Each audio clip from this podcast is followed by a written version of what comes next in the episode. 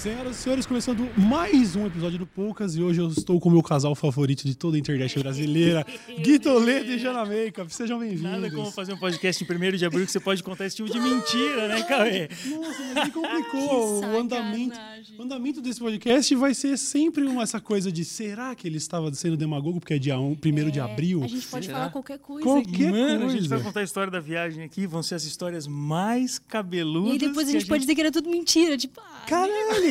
A gente, a gente tem carta branca pra ser completamente absurdo hoje. Muito, É o melhor dia do ano, se for pensar. Melhor dia do ano. Caralho. Nossa, show de bola, né? Pra Que falar demais. de viagem ainda, que a gente chegou até o Alasca. Caralho, pois é, então. Você, Alienígenas, eu- pé grande, todas essas coisas. todas as Vocês coisas que a gente viu tiveram- pelo caminho. Chegaram a trombar o Sasquatch? Lógico, velho. Claro, né? Como, Como não? não? Como não, na verdade. Porra, eu sou fã de vocês mesmo, assim, dos poucos canais que eu assisto todos os vídeos, de verdade. Ah. Papo reto, papo reto, papo reto, tô acompanhando. Agora, antes de começar o programa, o Gui tava lhe dando alguma coisa ali de projeto. Eu Falei, Gui, não dá spoiler que Pelo eu quero ver de no Deus, que vídeo é essa que é? porra. Não, Não, mas fala. eu preciso falar. Era o nosso, era o único canal que fazia a gente gastar o nosso 3G na viagem. Era o seu. É. Vocês juram? É. Oh, que verdade. demais. Durante o motorhome a gente tinha lá A gente tinha pouquinho que escolher, internet, assim, só pode ver um vídeo, porque o A 3G, gente não sei o que, a gente via os seus vídeos. Né? Aí o Gui vinha, vamos nos atualizar do que está acontecendo no Brasil. Aí ele entrava no canal. Eu dava uma olhada na Folha de São Paulo e no Cauê Moura só. Mas isso na época era bom, né? Essa fase nova aí não vale o 3G, Não, vamos mas- combinar. Não, Pô, vai. que agora a gente tem agora Wi-Fi, né. Cauê? Ah, é. então beleza. Então, então tá beleza.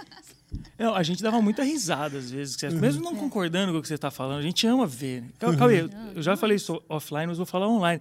Eu lembro do seu vídeo do Xenon, do, do Farol Xenon, não sei, você falou que nem tá no canal mais. esse Não tá no canal mais e- Primeiro vídeo do canal. É, semana passada esse vídeo fez nove anos, velho. Então, Nove então eu sou anos. seu fã há nove anos, cara. É, eu talvez, tô- talvez eu seja o cara que você está entrevistando, seja o mais seu fã da história das entrevistas. Mas essa é a mágica da internet que eu já falei tantas vezes, porque você consegue ser, tipo, fã e. Acho que ídolo é um termo um pouco forte, mas você consegue ser fã e ídolo das mesmas Das mesmas- figuras, é, entendeu? exatamente. Porque eu realmente assisto tudo de vocês, acho do caralho. Eu já tinha tido contato com vocês, já conhecia você mais, a Jana já também já conhecia antes até de vocês estarem juntos, É certo? Ah, que massa. E aí depois, porra, agora vocês têm um trabalho juntos. que é- Chipou. Chipei pra caralho.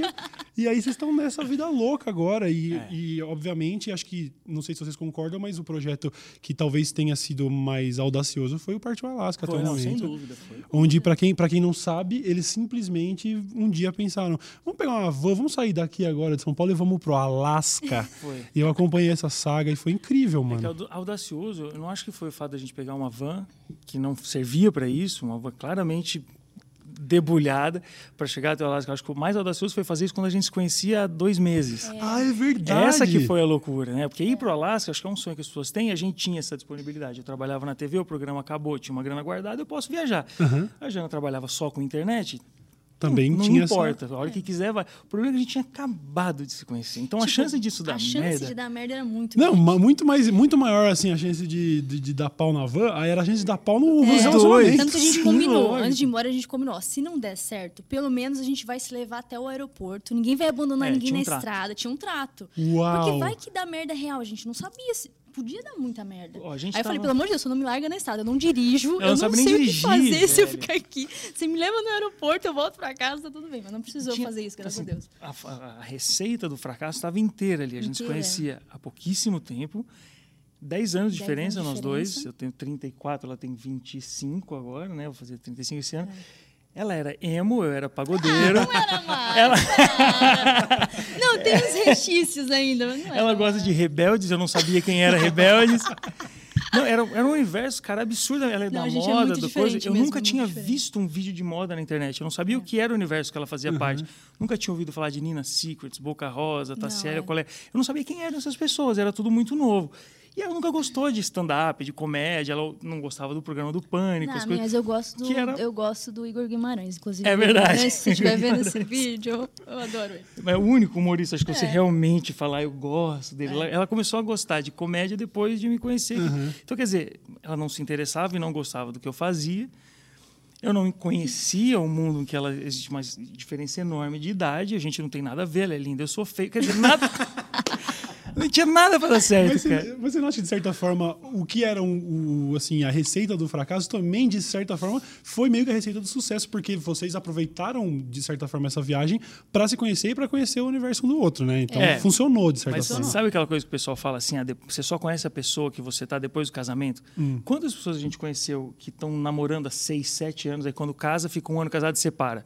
É. Impossível morar junto, que absurdo, não dá, porque começa a ver Quando a casa pessoa muda real. tudo, não sei o quê. A gente se conheceu e foi morar não num apartamento, mas num carro que tinha menos de 20 metros quadrados. Isso. Só. É claro, a varanda era o mundo, né? Se a gente abria a janela, a gente estava em qualquer lugar do mundo onde a gente quisesse, que é da América que a gente quisesse. Agora, dentro de assim 10 metros quadrados, ou a gente se ama muito, ou a gente vai se acabar se, mata. matando. É, pois é. Então, então era realmente muito perigoso. A gente só se deu conta disso depois que a gente já tinha saído. E aí era tarde demais, né? Tipo, e aí vamos tentar fazer dar Sim, certo. vocês tiveram momentos assim, talvez nem tenham discutido isso muito, mas assim, vocês pessoalmente tiveram momentos de, mano, o que, que eu tô fazendo com a minha vida? Não.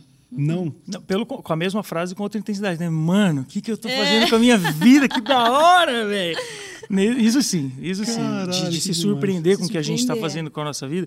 Tem uma foto no, no, no wallpaper aqui do meu celular, Uhum. que não vai dar para mostrar no, no vídeo, no podcast, mas é a gente em Torres del Paine. que Uhum. Onde é isso? Torres del Paine é no No Chile, Chile. na Terra del Fuego ali, que... Uhum. Cara, É um lugar inóspito, assim, não tem ninguém, tipo, não tem nada, é só montanha, gelo, mas é maravilhoso, assim. É Uhum. um lugar que. é o lugar mais lindo que a gente É já o lugar foi. mais lindo que a gente já foi. E a É. história da gente ter chegado lá foi especial, porque era o começo de viagem. hein? Não, a gente já tinha saído do Ushuaia. Não, vixe, tem tanta história Vixe, pra contar, velho. É, ferrou. é, porque eu tô, ligado que, eu tô ligado que é uma longa história, até porque acompanhei e tal. Vocês tiveram um contratempo, não, não sei se logo de cara, mas vocês tiveram um período onde Foi vocês logo no tinham. começo, porque né? não foi simplesmente sair de São Paulo e subir, né? Vocês fo- até foram até o extremo sul do continente, Isso. foram pro Ushuaia, na Argentina, e por lá vocês acabaram ficando, ficando um período além do planejado, certo? Sim, Isso. sim, sim, sim. E num jeito não romântico de dizer, né? É. O período além do planejado, porque a gente gosta de dizer que a gente saiu sem prazo para voltar. Uhum. Então, como trabalhávamos com internet, falou, cara, se o YouTube estiver pagando as contas, a gente vai até cansar e a gente volta. Não, não tinha essa coisa. Então, sei lá, o que, que tem para fazer no Uruguai? A gente estudava, perguntava, fazia, mas não gostava de saber muito. Vamos descobrir. É, a gente não pesquisava muito, não gostava de ver vídeos sobre o lugar, não gostava de ler muito, a gente queria chegar e ver. Se rolasse, a gente ficava, senão a Uhum. É, gente e ia isso é uma coisa até engraçada aqui de coisa de internet, né? Que as pessoas acham que só porque você é influenciador e produz vídeo, você sabe tudo sobre tudo. Né? É. Então nossos fãs falam, não, mas aí o vídeo de tal grupo, de tal grupo, eu falei, não sei nem quem são essas pessoas e parem de me mandar. Sabe? Eu não Eu quero, quero saber, eu quero descobrir sozinho, assim, quero descobrir com vocês, quero ter a surpresa.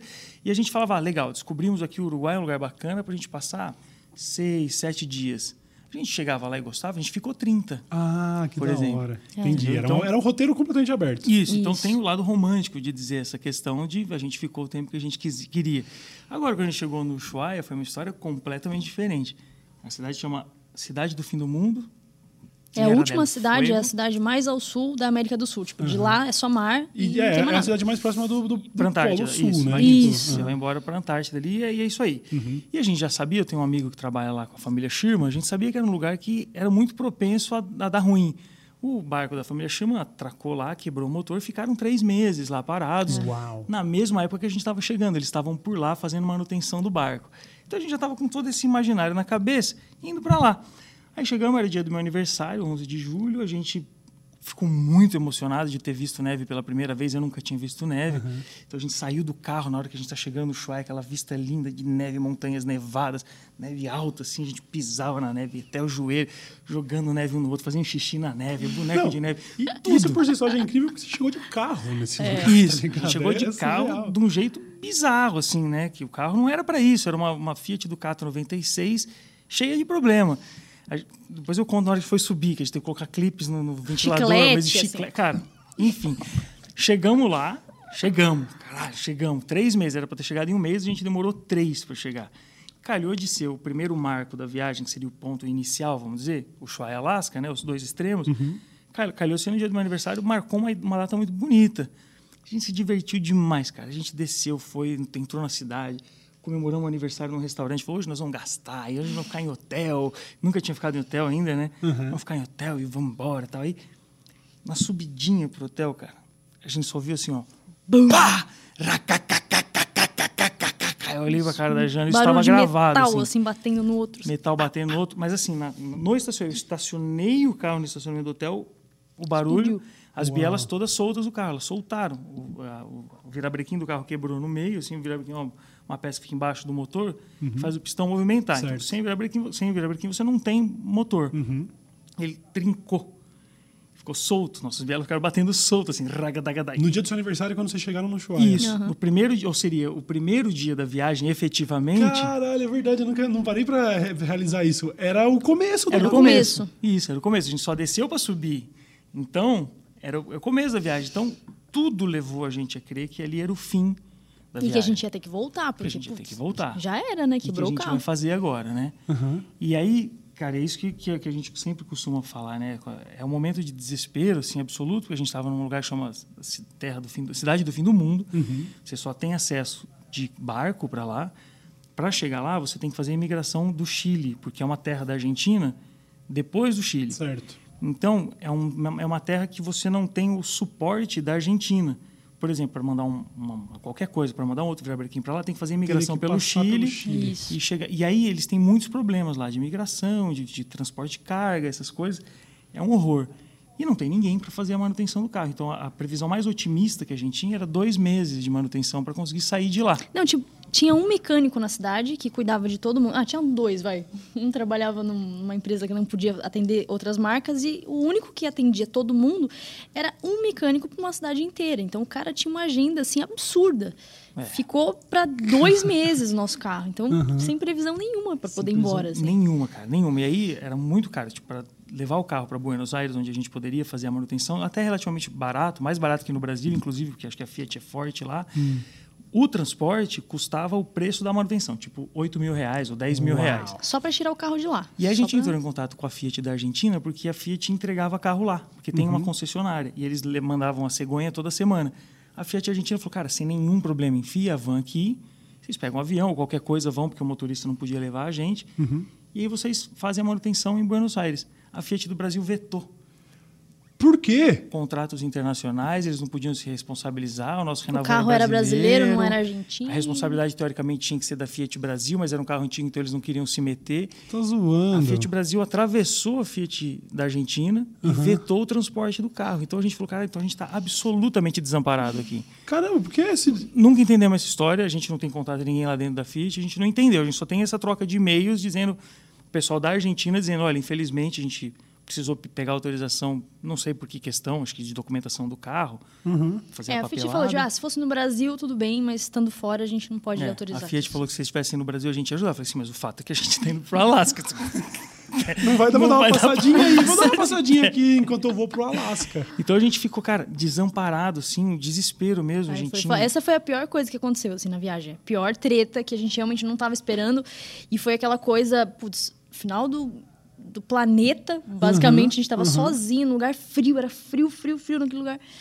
No inverno. Sem, É sem o- ideia do- de como que a gente ia imagina- fazer para sair de lá, assim. Sim, era tipo filme de terror, sabe? Se Quando é que a frio gente no vai sair sul dessa do? Brasil, imagina como é o frio no inverno na cidade mais ao sul da América do Sul. Puta que pariu. A gente estava na ponta, no primeiro dia de, no, no período de inverno, né? É. Estava começando o inverno lá. Então a gente Caraca. passou três meses de inverno, Vocês chegaram a passar três meses no Três meses. Ushuaia. três meses no Chuaia, para fazer a manutenção da van, porque de todas as matemáticas possíveis, ou a gente des- desistia da viagem e voltava, Aham. ou a gente ficava, arrumava lá, gastava o dinheiro que tivesse que gastar e continuava subindo. É, porque honestamente, eu tivesse é, me deparado com essa situação, eu acho que eu ia embora, mano. Tipo, Não. me parece Não, deu muito. mu- deu muita o vontade. O sinal de que, não, peraí, o negócio na hora de começar deu isso, sabe? É. Isso. Pelo menos passado isso tudo, vocês me disseram que esse foi o pior momento, Foi. então pelo menos acho que. Não, mas é que ali, cara, aconteceu algumas coisas ali naquele momento que, que fizeram a viagem ganhar um sentido e valer a pena. Antes, a gente, vamos dizer assim, a gente era, é, a gente era mais ou menos como as pessoas da internet enxergavam a gente. Dois, Duas crianças. duas crianças idiotas, aventureiras e é, irresponsáveis responsáveis. que, que têm um privilégio de poder trabalhar com internet fazendo uma coisa maluca. Cara, provavelmente pelos três primeiros meses a gente era isso mesmo e não admitia. Na hora que a gente chegou ali, a gente viu a, a dimensão do real, o peso do real, a gente falou, agora é a hora de saber se nós somos duas crianças ah, ou se, ou se, ou se realmente a gente tem algo aqui que vale a pena, que vale o esforço e que vale continuar. Né? Porque realmente deixou de ser fácil, deixou de ser uma brincadeira. Agora a gente Sim. já não está mais brincando, agora a gente vai ter que sentar e sentir se a gente está fazendo a coisa certa da nossa vida Sim. né? E, cara, aconteceu uma série de coisas no Ushuaia que fizeram a, essa, essa, essa viagem ganhar um significado que, Sim. assim, o que, que a gente estava fazendo na viagem? Era conhecer lugares, era rodar 100, 100 mil quilômetros, depois falar para todo mundo, eu já andei 100 mil quilômetros, conheço todas as estradas do mundo? Não. Ali a gente descobriu que essa viagem ia servir não para a gente conhecer o Alasca, os Estados Unidos, a América do Sul, assim, mas para a gente conhecer um ao outro, descobrir o que é cumplicidade no mundo moderno, o uhum. que é uhum. parceria, o que é amar profundamente uma pessoa de uma maneira que não se, não se divulga mais que não está uhum. mais nos filmes, não está mais na novela, não está mais nos livros, e os nossos pais não ensinaram. Casamentos em frangalhos, os nossos pais separados, pais que brigam, pais que amigos e não sei o que. Então, se, ali a gente descobriu, a gente está sozinho, está sozinho sim. Fomos abandonados por todo mundo, fomos. Eu perdi 150 mil inscritos no meu canal. Caramba. de pessoas me chamando de, de maconheiro irresponsável, louco, imbecil, maluco. 150 mil pessoas saíram do meu canal. O canal que uhum. tinha 300 mil foi um puto impacto. Porra, né? caralho, imagina. Você porque, que foi um processo, de um, um processo ao longo de um ano, foi tudo nesse período, mas sim, só perdendo. Foi uma, mas de certa forma foi uma filtragem, você foi descobrir depois, é. né? Que Isso. Foi uma troca de público. Mas ali a gente público, é. percebeu é. que a gente estava absolutamente sozinho e foi onde a, a nossa relação começou a enraizar uhum. um no outro. E uhum. a gente com, começava a enxergar as coisas um com os olhos dos outros, sabe? Pisar no chão com quatro pés. Sim. Encostar nas coisas com quatro mãos, sabe? Pulsar com dois corações. Uhum. E isso estava acontecendo de uma forma tão natural e tão mágica que a gente sentiu que era para segurar essa onda. Uhum. O mundo pode desabar. Sim. Nós estamos junto aqui. Não, e, e, e, isso ter acontecido nessa, nesse período da viagem logo de cara, agora concluída com sucesso, meio, meio que foi essencial, né? Vocês é. tiveram realmente a, a, preparação que não teriam e que se tivesse dado tudo certo, quem sabe ali para o meio da viagem depois de muito oba-oba, o negócio não tivesse dado algum tipo de merda, é. que vocês não estariam preparados para isso. Porque na real a gente saiu meio que querendo curtir, né? A gente não se conhecia isso. direito, então assim começo de namoro. Como os argentinos coisa... falavam, dois cachorros. É, dois cachorros. Dois cachorros. A gente tava, tipo, curtindo a vida, não sei o quê, vamos experimentar tudo. E não sei se a viagem teria sustentado dessa uhum. forma, porque realmente, assim, morar na estrada não é fácil. É muito é. perrengue, todo dia é uma coisa nova. E, coisas novas boas, coisas novas ruins. Uhum. Se você não tem a parceria, cumplicidade ali, é foda. Tipo, Caralho. Complicado. E aí, cara, lá no Shuai, o que aconteceu? Como é que a gente resolveu ficar? A gente não ia ter dinheiro para ficar, gastar três meses numa cidade, na, na cidade mais cara da Argentina uhum. e depois continuar a chegar nos Estados Unidos. A gente tinha uma reservinha de dinheiro, o YouTube não, não dá tanto dinheiro assim, você sabe muito bem. Então a gente tinha o do YouTube pra, por mês a mês. As marcas, quando você trabalha fora do Brasil, todos os nossos clientes, tanto os meus quanto da Jana, não acompanharam na viagem. Falaram, enquanto vocês estão aqui, uhum. vocês têm trabalho, quando vocês voltarem, vocês têm trabalho. Fora do Brasil, a gente não pode, tem invasão de fronteira, tem um monte de coisa, a gente perdeu um monte de contrato. Imagina. E a gente aceitou que é isso aí, vamos com o que dá e, e vai dar tudo certo. E, e, quando a gente chegou lá, a gente falou, como é que a gente vai vir, se, se virar? Com a convicção de que a gente ia fazer. Estamos saindo na rua, conversando lá no frio do chá, de mão dada, tudo. Passou um maluco lá, dono de uma agência de brasileiros, de turismo, e falou: Meu, tô vendo aí o que aconteceu, ouvi falar da história de vocês, estou acompanhando, não sei o quê. Eu moro sozinho aqui no Chuaia, sou dono da agência. Vocês não querem ficar lá em casa enquanto vocês arrumam o carro? Um anjo, um anjo do céu, como era o nome dele? Mário. Mário. Amigo nosso até agora, assim, até Nossa, hoje. A gente ficou. Num momento desse, né? Muito amigo dele. E a casa dele era incrível, tinha aquecimento no piso da casa, sabe? Caraca, que foda. A gente foi pra casa dele, ficou, e aí a gente começou a curtir a, a coisa de passar o inverno no Ushuaia. Então passou, ah, foda-se o Alasca por enquanto, vamos curtir o inverno no Ushuaia. E a gente se divertiu demais, começou a fazer um monte de vídeo, ficou lá com ele e tal. E, e, teve o Pup, né? Vai contar a história? Opa, eu não podia ter falado esse nome. Eita. E teve um... Não, mas hoje é 1 de abril. Mas é verdade. Esse nome é apelido mesmo. É verdade, esse nome é apelido. E, mas foi antes, né? Que a gente foi para lá. Isso. Foi. Antes, de, antes da história antes do desse Mário. Anjo, tipo, antes teve um anjo. demônio ah, primeiro. Ah, teve um demônio. antes desse anjo teve um demônio. Antes aí, beleza, que a gente vai fazer tudo. Aí a gente tinha um, um, contato, né? Meu pai é da maçonaria ligou para os amigos da maçonaria, acionou os pessoal, meu filho está passando uma situação assim, assim, assado no Ushuaia. Um maçom do Ushuaia falou, cara, deixa eles virem aqui para minha casa. E eles ficam aqui, eu tenho uma casa no fundo, eles ficam aqui enquanto o carro arruma, não precisa gastar 20 mil reais em um, três meses de hotel, que era o que ia sair num hotel barato. Uau. É caríssimo, caríssimo, é, caríssimo. É. é. muito turístico o lugar. Então, assim, uhum. qualquer hotel chinfrim é um rio de dinheiro pra você ficar lá. E era tipo isso mesmo, 20 pau pra passar os três meses para mais, sabe? Com mais alimentação, mais coisa. A gente ia se ver, não ia dar. Uhum. Realmente a gente ia ter que voltar. E aí, esse cara levou a gente para casa dele, só que é uma história muito louca, porque ele viveu na Guerra das Maldivas ali. E ele foi para o Ushuaia, amando o governo da Argentina, para lutar na Guerra das Maldivas contra, contra a Inglaterra. há muitos anos atrás, jovem, quando o Ushuaia não era uma cidade, então ele comia capivara, ele dormia com, com lenha no fogo, assim, no fogo, para conseguir se aquecer. O cara sofreu mesmo. Ele sofreu uhum. muito, ele passou muito perrengue, viu todos os amigos dele morrendo na guerra. Foi um massacre, uhum. né? A Guerra das Maldivas para a Argentina. Só se foi ele, a cabeça dele não entende o que ele estava fazendo ali. Uhum. Só que ele estava. E agora ele já era um senhor de quase 70. Por aí. Uhum. Quase 70 anos de idade, ele é a esposa dele. E a gente não sabia isso no começo, mas que ele era meio tilt da cabeça. Ele tinha aquele tal do. É, como é? Um trauma pós é, essa porra aí. E ele tinha. E aí ele tinha Às vezes ele voltava. Tipo, aqui, ele estava bem aqui de repente ele voltava para anos atrás. Uau, ele voltava para o período da guerra, cara. E aí a gente estava na casa dele uma vez gravando as coisas do, do canal da Jana, tudo. A esposa dele foi lá no quartinho do fundo, montou um, um negocinho de luz de Natal para ela gravar. Super fofo, tudo. assim, arrumou um cenáriozinho para mim, tipo, uhum. do nada o cara chega na porta, ele bate na porta. E aí o Gui tinha ligado as luzes para gravar, tudo luz de LED. Luz né? de LED na bateria do, luz, da nossa, da nossas, nossas As quadradinhas, uhum. assim, que põe a bateria atrás, nem vai na tomada aquilo. Certo. E aí ele surtou. Ele falou: Que porra é essa que vocês estão fazendo aqui? Vocês estão gastando energia pra caramba. Você sabe quanto custa energia? Você sabe quanto eu pago de energia? Você sabe quanto qual é o valor do dinheiro? Quanto custa a comida? Tipo, o cara começou O gás, sabe quanto, sabe quando é difícil aquecer essa casa? Como é difícil conseguir alguma coisa para comer, não sei o quê. E não é que era real, tipo, o gás deles é de graça, o governo paga, porque é, não é, não é o governo graça, dá um monte de subsídios, né, né, é pro pessoal morar lá, porque realmente é muito uhum. inóspito.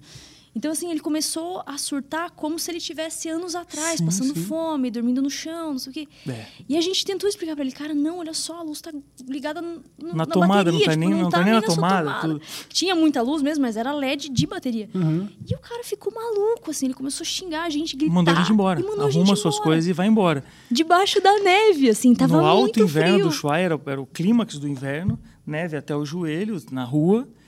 E ele mandou a gente arrumar as malas e ir embora, à noite, assim. É isso aí, arruma as malas e vai embora.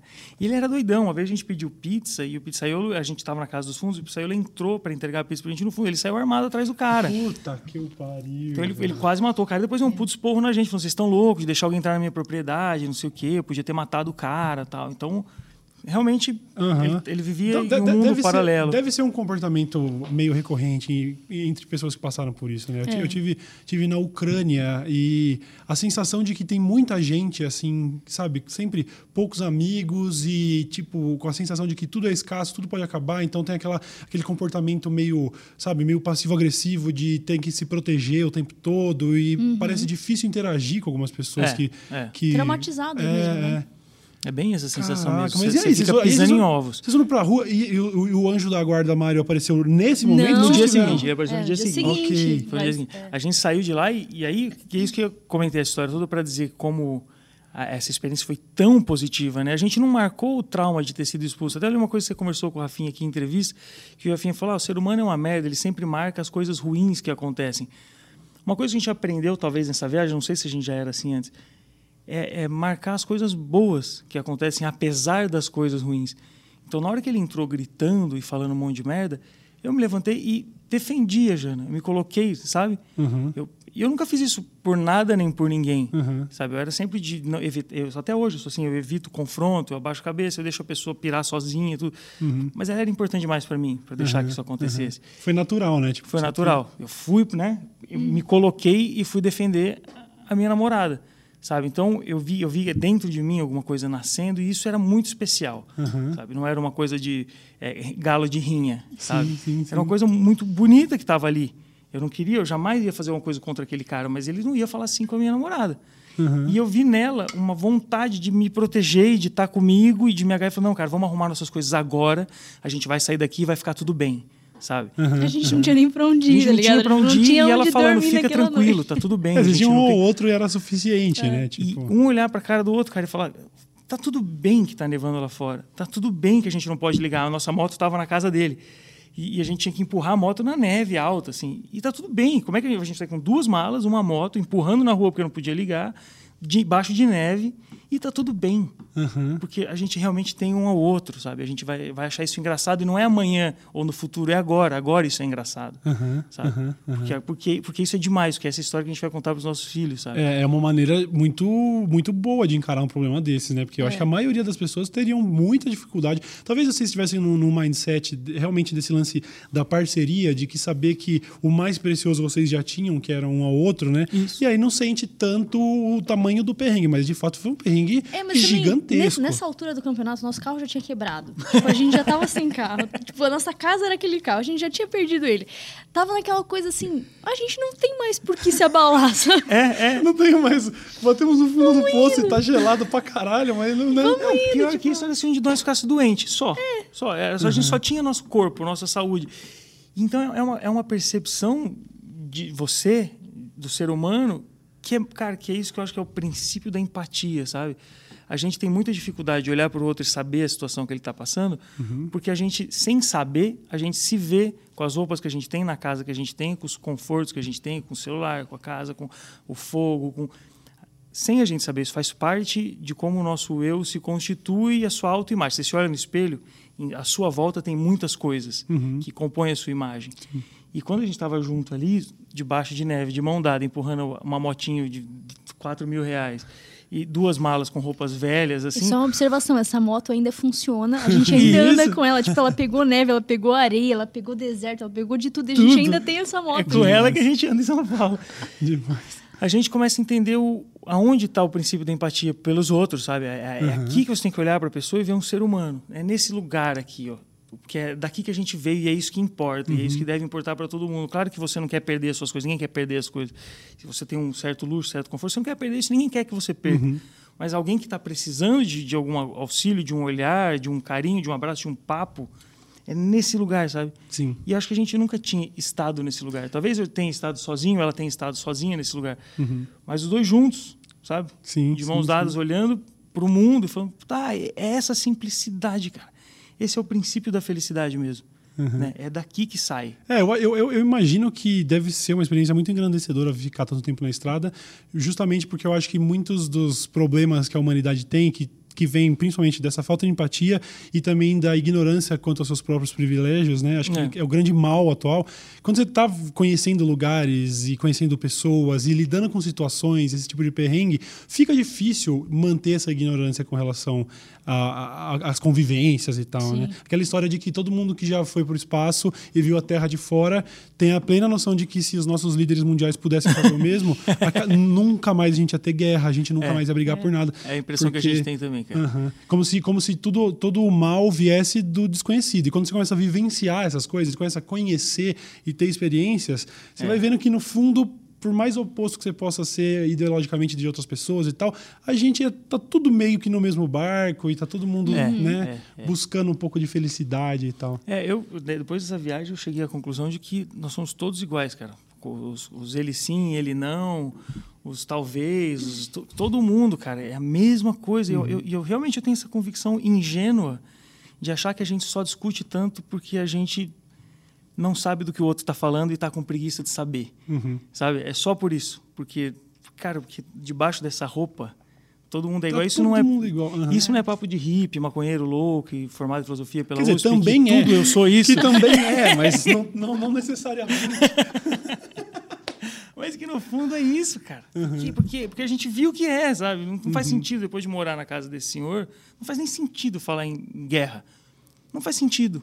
Porque, porque se a guerra é pelo ser humano, cara, que é, é isso que você quer, é esse ser humano. E a família toda destruída do cara, os netos, tinha trauma. De, o neto, cara, era um menino traumatizado com guerra, Caralho. sabe? Tinha 11 anos. Eles, eles Ele só sobre sabia falar sobre isso, todos cara. os dias. Todos os dias. Moleque o menino de- Uhum. voltava da escola, ele ia pra lá, ficar com a gente, ele me ensinar sobre as isso. guerras das Maldivas. Um moleque de 11 anos, todo dia vinha me ensinar sobre a guerra das Maldivas. Cacete. Não, esse, esse papo de estresse pós-traumático é seríssimo. né? Nos Estados Unidos tem casos, sabe, todo mês de um veterano do Iraque que não aguentou, ou, ou, muitos se suicidam, muitos viram esses atiradores em massa. Uhum. É, é, deve ser, cara, você, imagina você passar pela guerra, que é um negócio tão, tão profundamente ridículo, tão profundamente sem sentido. Eu estava vendo ontem um vídeo de um, canal de ciência chamado Cursor's Tog.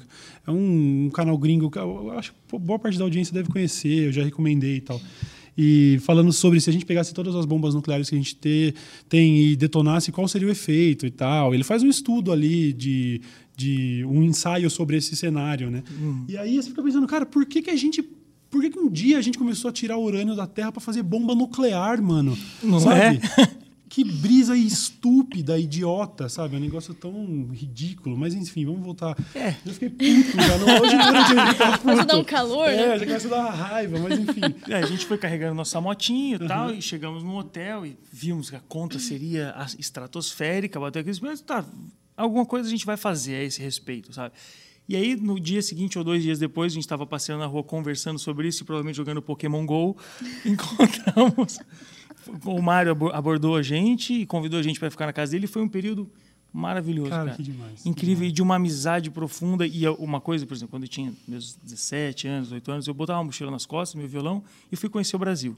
Fiz muito isso. Uhum. É, e, e, aí já aconteceu mais de uma vez de eu ficar tocando violão no ônibus e alguém de uma república fala: Meu, você é uma legal, fica na nossa república.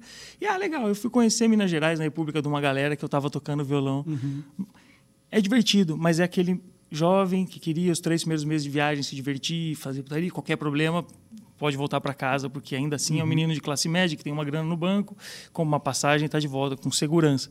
Ali a gente estava desprotegido, eu costumo dizer assim, encarnado, né? Porque quando a gente é, tem muitas blindagens, é, é quase que uma metafísica, assim. A gente não está de verdade nos lugares, a gente está vendo através de um óculos de realidade virtual. Total. Porque a qualquer total. momento você aperta o botão de eject e você volta para sua zona de conforto. Caralho, é, uma, é uma, uma, uma, análise muito boa. É verdade, é isso. Né? Né? A sensação de que Tipo, se tudo, se tudo, nem tem essa se tudo der errado, porque ali não, não se, se der errado eu volto para casa, né? Isso, então... isso. Qualquer coisa que te incomode, na verdade, a gente está muito intolerante com ver até onde isso vai ou ser surpreendido pelo mundo. A gente tem, tem uma coisa de controle muito forte, né? O ser humano tem isso, de querer controlar as coisas. E ali a gente estava, como eu costumo dizer, encarnado mesmo. A gente estava no mundo, de carne e osso. Tudo machucava, tudo doía. A, a neve machucava, uhum. ardia a nossa pele, queimava a nossa boca. A falta de dinheiro no banco, se a gente precisasse de qualquer coisa para fazer alguma coisa, não tinha, não tinha para onde correr. Então a gente estava ali, a gente não tinha opção de estar em outro lugar. Uhum. Nem na nossa fantasia, a gente não tinha opção de estar em outro lugar. Sonhar com uma coisa melhor, sempre, né? Esperança, fundamento primeiro para a gente viver uma vida feliz. Mas tá, e agora? Uhum. E aí, então, foi o primeiro, acho que, amigo que a gente fez de uma forma verdadeira. A gente tava ali, a gente precisava do cara, tinha Sim. interesse? Tinha. Mas era um interesse tão essencial, sabe? Uhum, tão, tão da base. Tão... É. E o que ele ofereceu foi tão pouco, foi tanto Sim. É. Você consegue entender que, que, a dimensão das coisas, se você ganha um presente, um iPhone 7 do, do seu influenciador favorito, que você foi na internet e falou, cara, me dá um iPhone, você dá um iPhone, posta nas redes sociais, eu dei um iPhone pro meu fã, não sei o quê. Claro que o cara vai ficar muito feliz.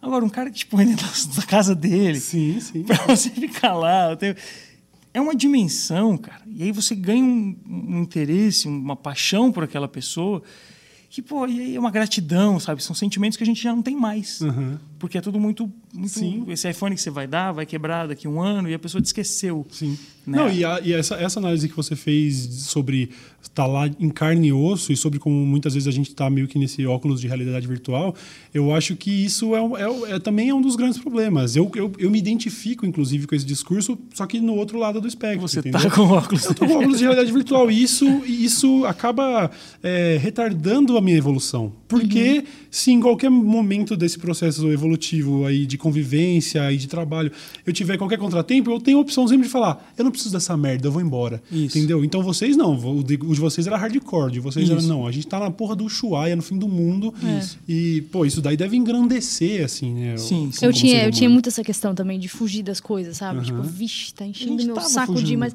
não, mas... não, mas. se você for pensar, foi um turn, foi, um, foi uma, uma peripaté, como é que chama? Sim, sim, é o ponto, o ponto onde... turning point ali. Uhum, a, gente, uhum. a gente saiu fugido, porque a gente estava de saco cheio disso tudo das coisas aqui como são, da, da, das discussões como são, a gente sempre achou tudo. Então, mas idiota. a conclusão de ter fugido, digamos assim, foi que não tem como fugir. Não tem É. como fugir. Tipo, fundo, vai ter que voltar. E aí, o Uhum. que você vai fazer? Não dá pra fugir. Só que eu sinto muito isso, assim, tipo, eu, tenho, eu tinha essa questão. Eu não, não dá. Daí começou a encher meu saco, vixe, eu já tô indo embora, sabe? Sim, você viu, sim. nem tô mais aqui. E na viagem não tinha como, né? Sim. Que, é que, na verdade, eu, eu acho que esse é um comportamento de pessoas privilegiadas como nós. A maioria das Isso, pessoas. isso. Acho que a maioria das pessoas que está ouvindo não tem essa de. Isso. É. Ah, tô de saco cheio, eu, eu não preciso dessa merda. Tá todo mundo É. meio que vivendo o dia a dia. Você tem o seu emprego, os seus Isso, estudos e tudo isso. mais. E acho que é bom esse choque de realidade de vez em quando, né? Sim. Ao- ao- ao longo da viagem, vocês tiveram mais momentos de. Tipo, resgate da fé da humanidade, assim, ou realmente, o, o- eu imagino que o mais pontual, mais marcante tenha sido esse do Ushuaia, que foi o maior perrengue. Mas vocês tiveram boas experiências, vocês tiveram grandes decepções com seres humanos e tal ao longo da, da, da viagem? Cara, a gente teve muitas experiências engrandecedoras, assim, em termos humanos, né? Eu, eu consigo me lembrar de duas muito interessantes. Uma engraçada, que eu adoro contar essa história, porque a história é realmente muito divertida. E outra um pouco triste, porque a gente foi educado aqui no Brasil a, a- a ouvir que existe um preconceito racial no Brasil muito grande. Até foi um tema entre você e o Rafinha aqui. É, cara, mas eu nasci, como eu falei, classe média, burguesinho, sem graça, assim, né? É que hoje em dia nós somos a, a, a, a, a maioria que apanha, né? Tipo, branco, classe média, não sei o quê. Só que eu tava lá na minha classe média, só que tinha uma, a empregada que cuidava da, da gente, lá, de mim e da minha irmã, era negra, tinha um filho negro que morava em casa, e ela me chamava de meu pretinho. Eu passei a minha vida inteira sendo chamado de meu pretinho, minha família até brinca que meu cabelo enrolou porque a empregada me chamava de meu pretinho. Né? E a Mira, eu tenho um carinho enorme por ela, até hoje a gente se fala sempre, sabe, nas redes sociais. É, inclusive tudo. você relatou a despedida dela no. Essa é a Jo, essa entrou depois. Ah, tá, é a Mira, quando eu era pequena. A que eu relatei foi a Jo que entrou quando eu tinha oito anos. Certo, certo. A Mira me pegou de bebê. A história que conta é que minha mãe queria abortar e ela falou: não, fica que eu cuido. Uau. Então, como eu, nascido nessa família, vou falar que eu vivo num país que tem preconceito racial. Eu sei que tem todas a, todo o entorno é, da classe média que- irresponsável que não sabe o que está falando, tem. Mas, cara, era amalgamado na história da minha família e da minha casa. Sim, você não teve, você né? não enxergou o outro lado da história. Não, e aí, sa- e saindo pelas ruas aqui, eu entro no metrô, como o Rafinha Basso falou na Praça da Sé, eu não sei quem é branco, quem é preto, quem é azul, quem é verde, quem é rosa, quem é... Eu não sei. Eu, não, eu não sei diferenciar as pessoas por, por, por cor, raça, seja como é, como é que as pessoas falam. Realmente não sei. E eu, se- eu sempre achei que no Brasil existe o preconceito racial na questão dos empregos, você vê nas estatísticas, os dados, as coisas. A maioria do país é negra, a minoria no Congresso é negra, não faz sentido. Estatisticamente, a gente vê que existe sim esse preconceito. Isso tem que ser luta, sabe? Tem que ter uma luta aguerrida para chegar na justiça a esse respeito. Claro que sim. Só quando a gente chegou nos Estados Unidos, a gente foi para um lugar para Atlanta. Hum. É um lugar nos Estados Unidos onde existe o bairro do preto e o bairro do branco. Aham. O bairro do preto custa menos da, da metade do preço uma casa do que o bairro do branco. Quando a gente comprou o nosso motorhome, o cara que vendeu o motorhome falou pra gente: olha, vocês não tem problema nenhum de andar pelos Estados Unidos em qualquer lugar que vocês quiserem. A não ser que Só passe não um passa preto na, na, rua. Geórgia. Tipo, só não passa na Geórgia porque lá o negócio é complicado. Eu falei, Mas É. de onde vem esse comentário dele? Eu não entendi. Porque Ele- a gente ia dormir às vezes no Walmart. Walmart, assim, a dormir gente perguntou se era seguro. Tipo, tem Certo. como viajar, assim, de boa pelos Estados Unidos? Ele falou, não, de boa, sem problema nenhum. Só não passa por alguns lugares que são mais perigosos. E a gente passou, e, né? e- não, ó, e aí ele falou especificamente assim: se você estiver num lugar e tiver um preto se aproximando, tranca o Toma carro, cuidado. toma cuidado. Então, assim, a- a- aí que eu comecei a falar: não, calma. Aham. A gente fala sobre preconceito no Brasil, eu nunca ouvi nada parecido com isso no meu país. Alguma coisa tá estranha. Né? A gente não pode simplesmente comprar o discurso americano e trazer Brasil, porque não é essa a realidade. E é por isso que cria várias distopias, assim, porque a gente ouve uma enxurrada de coisas do lado de lá, vamos, dizer, vamos, vamos colocar aqui que a gente sempre diz que é a esquerda que defende, né? A gente ouve a esquerda defendendo que, que não existe, é, realmente não existe aqui. A gente chegou em Atlanta, aí vimos um grupo de negros conversando, assim, Savannah, Vimos um grupo de, de negros conversando e a gente se aproximou. Eles viram a gente se aproximando, só tinha negros em volta. Eles viram a gente se aproximando eles baixaram a cabeça. Não, Não olhavam no olho. Que horror. Não olhavam na nossa que cara. horror, mano. E a gente reparou que andando na rua, os negros viam a gente perto, atravessava a rua, abaixava a cabeça, não olhava no olho. Que horror. Principalmente os mais velhos, assim, que Uhum. passaram aquela fase complicada. Tipo, os mais velhos chegava a cortar o coração, assim. Não, eu chorei, não, olhava. eu chorei muito. A gente foi pedir um lanche num restaurante porque a gente realmente não sabia que a gente estava se metendo no que eles chamam de bairro de preto. A gente não sabia. A gente, como eu te falei, é, Eu sei que eu, eu, eu tô blindado no Brasil, minha história no Brasil foi uma história de muita blindagem, mas não, não existe isso aqui em nenhum não. lugar. Eu viajei o Brasil inteiro, cara, inteirinho, inteirinho, inteirinho. Eu nunca vi nada parecido com isso. A gente foi pedir um hambúrguer no restaurante, quem estava atendendo era, era, um negro. Aí a pessoa da, da frente, nossa, era um negro, pediu, o cara atendeu, olhando no olho, sorrindo, fez piada, não sei o quê. Eu fui o próximo, ele abaixou a cabeça e falou: Pois não, senhor, o que você deseja? Caralho. Com voz baixa, olho abaixado, sim, perguntando tudo. Aí o de trás era negro, ele já voltou a sorrir e atender a pessoa normalmente. Uhum. Aí eu falei para olha, isso aqui é sutil, mas aqui tem alguma coisa estranha. Uhum. Eu, eu, eu, tinha alguma noção sobre a segregação racial ser bem mais acentuada nos Estados Unidos, mas eu realmente eu não fazia ideia de que o negócio seria Ainda tão explícito, é assim, né? velho. Em alguns lugares, mas é porque isso não é, não existe lei que, que obrigue o cara a fazer isso, mas é que foi tanto, tão forte, tão humilhante que você uhum. sequestrou a autoestima daquelas pessoas por muitas gerações. Sim. E a pessoa não tem autoestima, ela se vê menor do que, do que um, um hippie imbecil branco que está passeando pelo país dele, sabe? Uhum. Eu provavelmente sou, vamos dizer, em muitos aspectos, né, muito menos do que aquele cara, sabe? Sim. Que está ali no trabalho dele fazendo. E aí? E por que, que, que, que, que sequestro de autoestima foi esse? Que, que serviço bem feito desse estivador, sabe? Uhum. destruir é, a pessoa. Pois é, não, eu, eu, sei, eu, eu, sei, que existe uma parada histórica nos Estados Unidos que mesmo depois de abolição de escravidão, ainda teve, tinha as leis Jim Crow que segregavam pra caralho. Dizem que, inclusive, existe tanta segregação geográfica mesmo, justamente porque pós é, final da escravidão, ah, se você quisesse é, fazer uma casa, por exemplo, o banco só dava crédito para brancos, uhum. então o uhum. negro foi empurrado para as periferias. Isso, então, isso. aquele papo de que a escravidão acabou, mas a segregação de fato nunca acabou, né? Não, lógico, eles e, não dão emprego. eu, eu realmente não, não, não, não, tive nenhuma experiência dessa, cara. Eu tô, eu tô realmente embasbacado é, com isso. A gente estava a gente estava naquela região, né, escravocrata dos Estados Unidos, né, a última, os que foram contra a abolição Sim. e todas essas coisas. E ficou. Então a gente, sem saber, entrou no McDonald's de um bairro negro e as pessoas acharam que a janela era um alienígena. As Juro por Deus, foi assustador, tipo, assim. Nela, eles, ficavam, eles ficaram olhando assim, tipo, a gente sentado, eles ficaram olhando assim com o olho arregalado, tipo, o que, que vocês estão fazendo aqui? Uhum. Aí deu, tipo, dois minutos, sei lá, eh, tinha umas criancinhas, a gente começou a sorrir para eles, acenar assim para as crianças. Cara, abriram um sorriso, assim, na hora. Uhum. Mas Caralho. foi, assim, de dar um ruim, sabe? Tipo, a gente ficou chorar, mal, gente lembrar, assim, cara, não acredito. A gente chorou muito. a criança estava esperando o meu sinal para ver se ela podia sorrir para mim, porque eles têm medo, uhum. tipo, é horrível, horrível. Nossa. Essa foi a, uma, uma, triste, a né? sensação né? que a gente teve que aquela criança, assim, sensação, posso falando uma bobagem enorme, mas é a primeira vez que ela deve ter visto um branco sorrindo. no bairro dela, sorrindo para ela, uhum. no mundo dela, no universo dela, pessoalmente, uhum. sabe?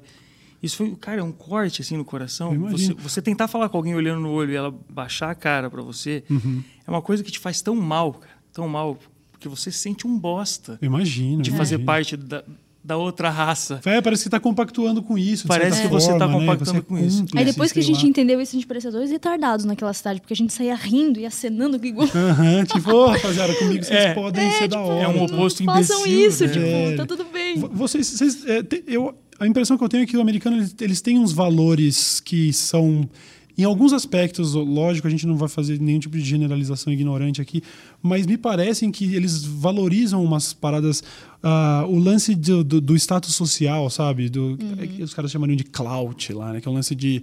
É, é, o lance das aparências mesmo, Sim. o lance de, do- da imagem do Instagram e de não sei o quê. É, vocês conviveram com isso e tiveram essa impressão de que realmente é um povo que valoriza um pouco mais desses esses valores valoriza esses valores superficiais assim ou não, Não, cara, eu acho que não é nenhuma impressão, assim, é uma coisa, é um fato. Inclusive, eu acho acho que tem um- uma, uma entrevista da Ana Hickman no programa do Porchat que, para mim, resume tudo.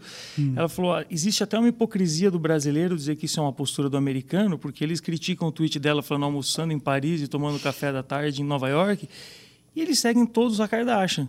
No, tu- no Twitter não é uma questão do americano, é uma questão contemporânea é, do mundo todo. Só que lá eles não têm vergonha de assumir. Eu acho que isso lá isso está explícito. Isso, eles não têm problema com isso, assim, tipo, tá É. claro, sabe? Está explícito. As pessoas querem a forma, as pessoas querem a beleza. Quer ver gente feia, vai, vai no espelho, né? Você quer, entra no Instagram para ver coisa bonita. Então, é um pouco isso, né? Você quer ver o celular quebrado, você olha o seu. Você vai ver no Instagram o mais legal, o mais top, o mais moderno. E tem muito dinheiro envolvido. As marcas querem que o, o novo esteja sempre na cara. Então, existe muita injeção de dinheiro. muito- E a gente está se acostumando, é um sedativo, assim, a gente gosta da novidade, nosso cérebro funciona à base de Sim. novidade. Então, eu acho que não é um fenômeno americano. A diferença é o americano não tem vergonha, na, vergonha de não assumir. Não perde tempo também, né? Tipo, eles tratam com aquela coisa assim de você vai gastar? Você tem dinheiro? Então eu vou, vou ceder meu tempo aqui para te atender. Você não vai gastar? Já me avisa que eu não vou ficar aqui, tipo, é bem claro. Fazendo isso, justiça, loja, né? Tudo, né? Fazendo bastante justiça com eles. Eu não acredito, não sentimos em nenhum momento que fosse uma coisa. Você parece rico, você tem privilégio. Você parece pobre, você tem como existe no Brasil. O Brasil não, não sinto que o Brasil tenha tanto preconceito com o negro do que com o pobre. Uhum. Eu acho que aqui o, quem, quem sofre no Brasil é o pobre, é o pobre ou aquele né? que parece pobre. Uhum. Né? O, o, nos Estados Unidos não é muito isso, não. Nos Estados Unidos é você vai comprar ou você não vai comprar. Você tem dinheiro, você Fala não tem logo, dinheiro. Tipo, Fala não, logo. Não faz eu perder meu tempo. Uhum. e, com, e com o negro, né? Tem sim essa sim. segregação. Mas e, e, a outra questão é a grana. Você vai comprar, você vê aqui, você tem seu dinheiro.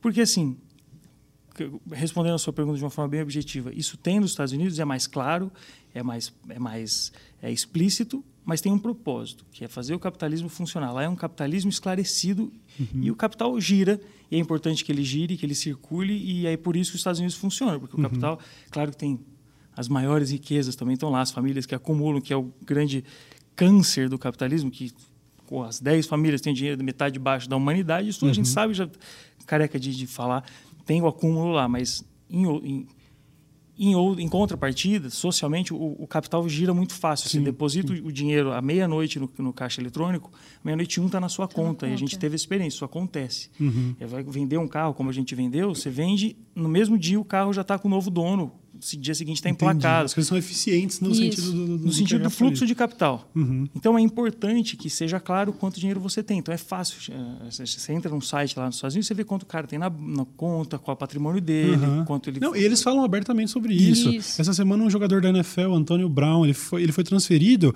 e ele postou no Instagram dele sobre o grande feito, porque é o maior contrato da história lá, porque ele vai ganhar 450 milhões de dólares nos próximos anos. E o jogador posta abertamente. Isso. Aí, rapaziada, meu grande mérito aqui, ó, vou ganhar 450 milhões. E ninguém falaria isso no Brasil. É. E é impressionante que eles realmente têm essa relação com. É, com porque a gente estava nos Estados Unidos, encontrou um cara no, no elevador hum. contando dinheiro. Não lembro não disso. Não foi com você que a gente estava? Não lembro. Só nós dois no elevador? Que a gente estava indo lá na, na, casa que vocês alugaram no, lembro na disso, Califórnia. Em Los Angeles ah, e tal. Mas eu, eu lembro E aí a gente estava subindo o elevador, Tinha um talvez você não tivesse um no elevador. De dinheiro no, contando, cara tava, assim. tipo com uns 4 mil dólares, notas de é. 100, contando e falando, pá, hoje eu ganhei uma bolada, assim, ah, no é, elevador. Ele estava indo uhum. para uma festa, tipo, ele estava indo para uma festa contando Isso, vou gastar tudo assim. hoje, assim, tal, os bolão, tinha uns 4 mil dólares, contando dinheiro feliz uhum. no elevador, pra, mostrando para todo mundo. Sim. É, de certa forma, o consumismo americano é, é fascinante, né? É muito da hora você entrar no, no outlet, achar um tênis que custa 800 reais aqui que custa 18 dólares lá, principalmente o meu, é. porque pé grande, aí acaba ficando lá, isso, desovando. Só tem né? lá, é. Então, isso, de certa forma, é atraente pra caralho. E aí você consegue entender por que, que as coisas são desse jeito, né? Se a gente tivesse esse mesmo formato, assim, bem claro de capitalismo, e onde tudo fosse acessível, onde tivesse o acessível dólar menu mundo, do McDonald's, isso. onde, sabe? Onde literalmente o morador de rua pode ir lá conseguir um dólar e comer um lanche, sacou? É, tipo, a gente é, não tem essa parada, né? Então, é. Dá para compreender, né? É, e aí, e aí sim, nesse sentido, não, não vejo nem com maus olhos a coisa da, da imagem, da aparência dos Estados Unidos ser tão forte, porque foi uma sociedade que se formou em cima disso. É, tudo nos Estados Unidos é baseado na imagem e a coisa funciona assim e tem que ser assim, né? Uhum. O dinheiro lá, o dinheiro que você tem no bolso não é tão importante quanto as ações, o mercado especulativo. Então tudo lá é especulativo, a saúde é especulativa, uhum. a, sabe? Tudo, tudo, o mercado imobiliário especulativo. O Brasil também tem a os embriões disso, né? Mas lá, mais importante do que você ter o seu imóvel, você ter uma dívida do próximo imóvel. Uhum. Você... E pagando para sempre. Sim, pagar para sempre. Toda essa questão do leasing, né? Que isso, isso é muito importante. de carro, até de TV, você troca com uns financiamentos isso. e coisa do tipo. É um negócio muito e quanto, doido. E né? aqui no Brasil, quanto mais você deve, mais sujo o seu nome fica. Lá, quanto mais você deve, mais limpo o seu nome fica. Mais crédito ganha. você ganha. É sério isso?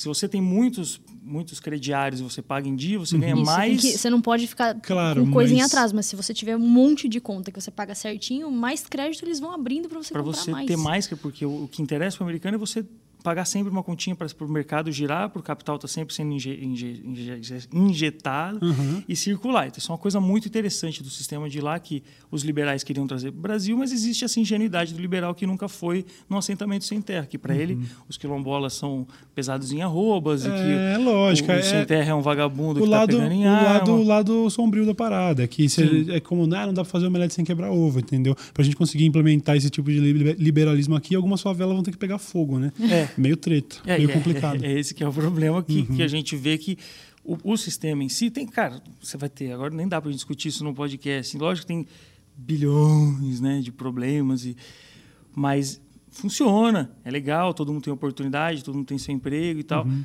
Só que é um, é um tipo de escravidão. Assim, você- vai fazer uma cirurgia no hospital, a gente conheceu uma moça que teve um tumor no cérebro, pagou 500 mil dólares na primeira cirurgia, 2 milhões de reais, e teve que fazer uma segunda.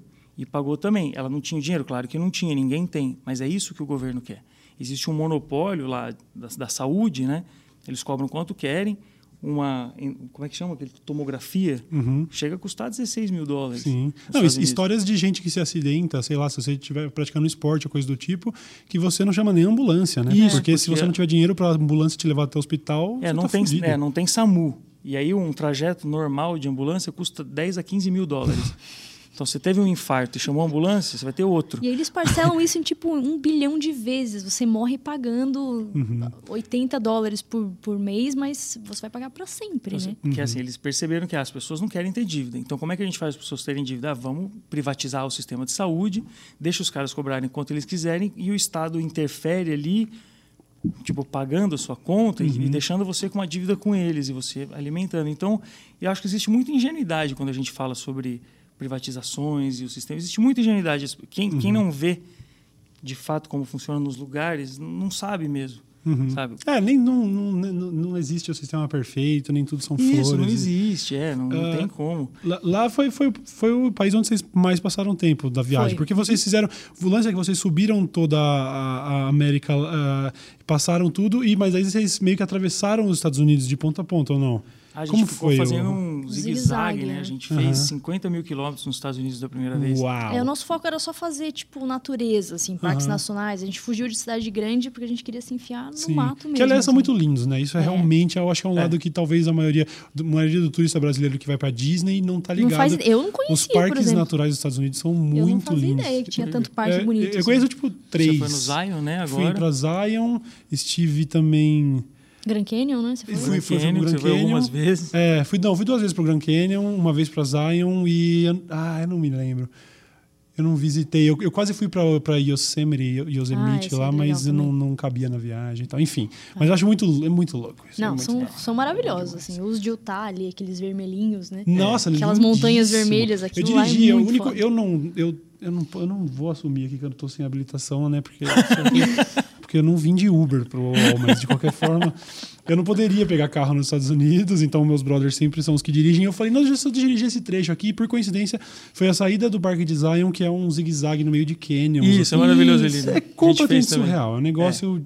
Puta que pariu, sabe? É Porque a gente fala que o Brasil é lindo. abençoado por Deus, natureza é linda, não sei o quê. Cara, aqui a gente tem os verdes mais bonitos do planeta e a gente tem os azuis mais incríveis As do planeta. praias. Praias maravilhosas.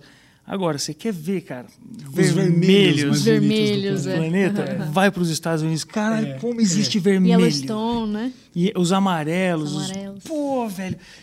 Cara, cara, tem um lugar A chamado... emoção da Nossa. pessoa. A emoção da pessoa deixar claro, né? Sim, sim, mas é, é, é- é foda porque. Às vezes esses, esses papos de viagem assim é meio complicado porque você fica falando umas paradas e a galera que fica. Não foi, não eu viu. sei, eu acho meio. Eu vejo, por exemplo, o programa O, Porta Fora lá do, do Porta dos Fundos e tal. Uhum. Eu acho, às vezes é um papo meio arrombado. Um papo meio tipo, ah, cara, eles. Mas enfim, é sedutor, então não tem como evitar. E o lance é, o Grand Canyon. Não tem, não tem como tirar foto. Não adianta você É, tentar não. dar a dimensão. Não, não adianta você. Você pode fazer um vídeo panorama e mandar para alguém.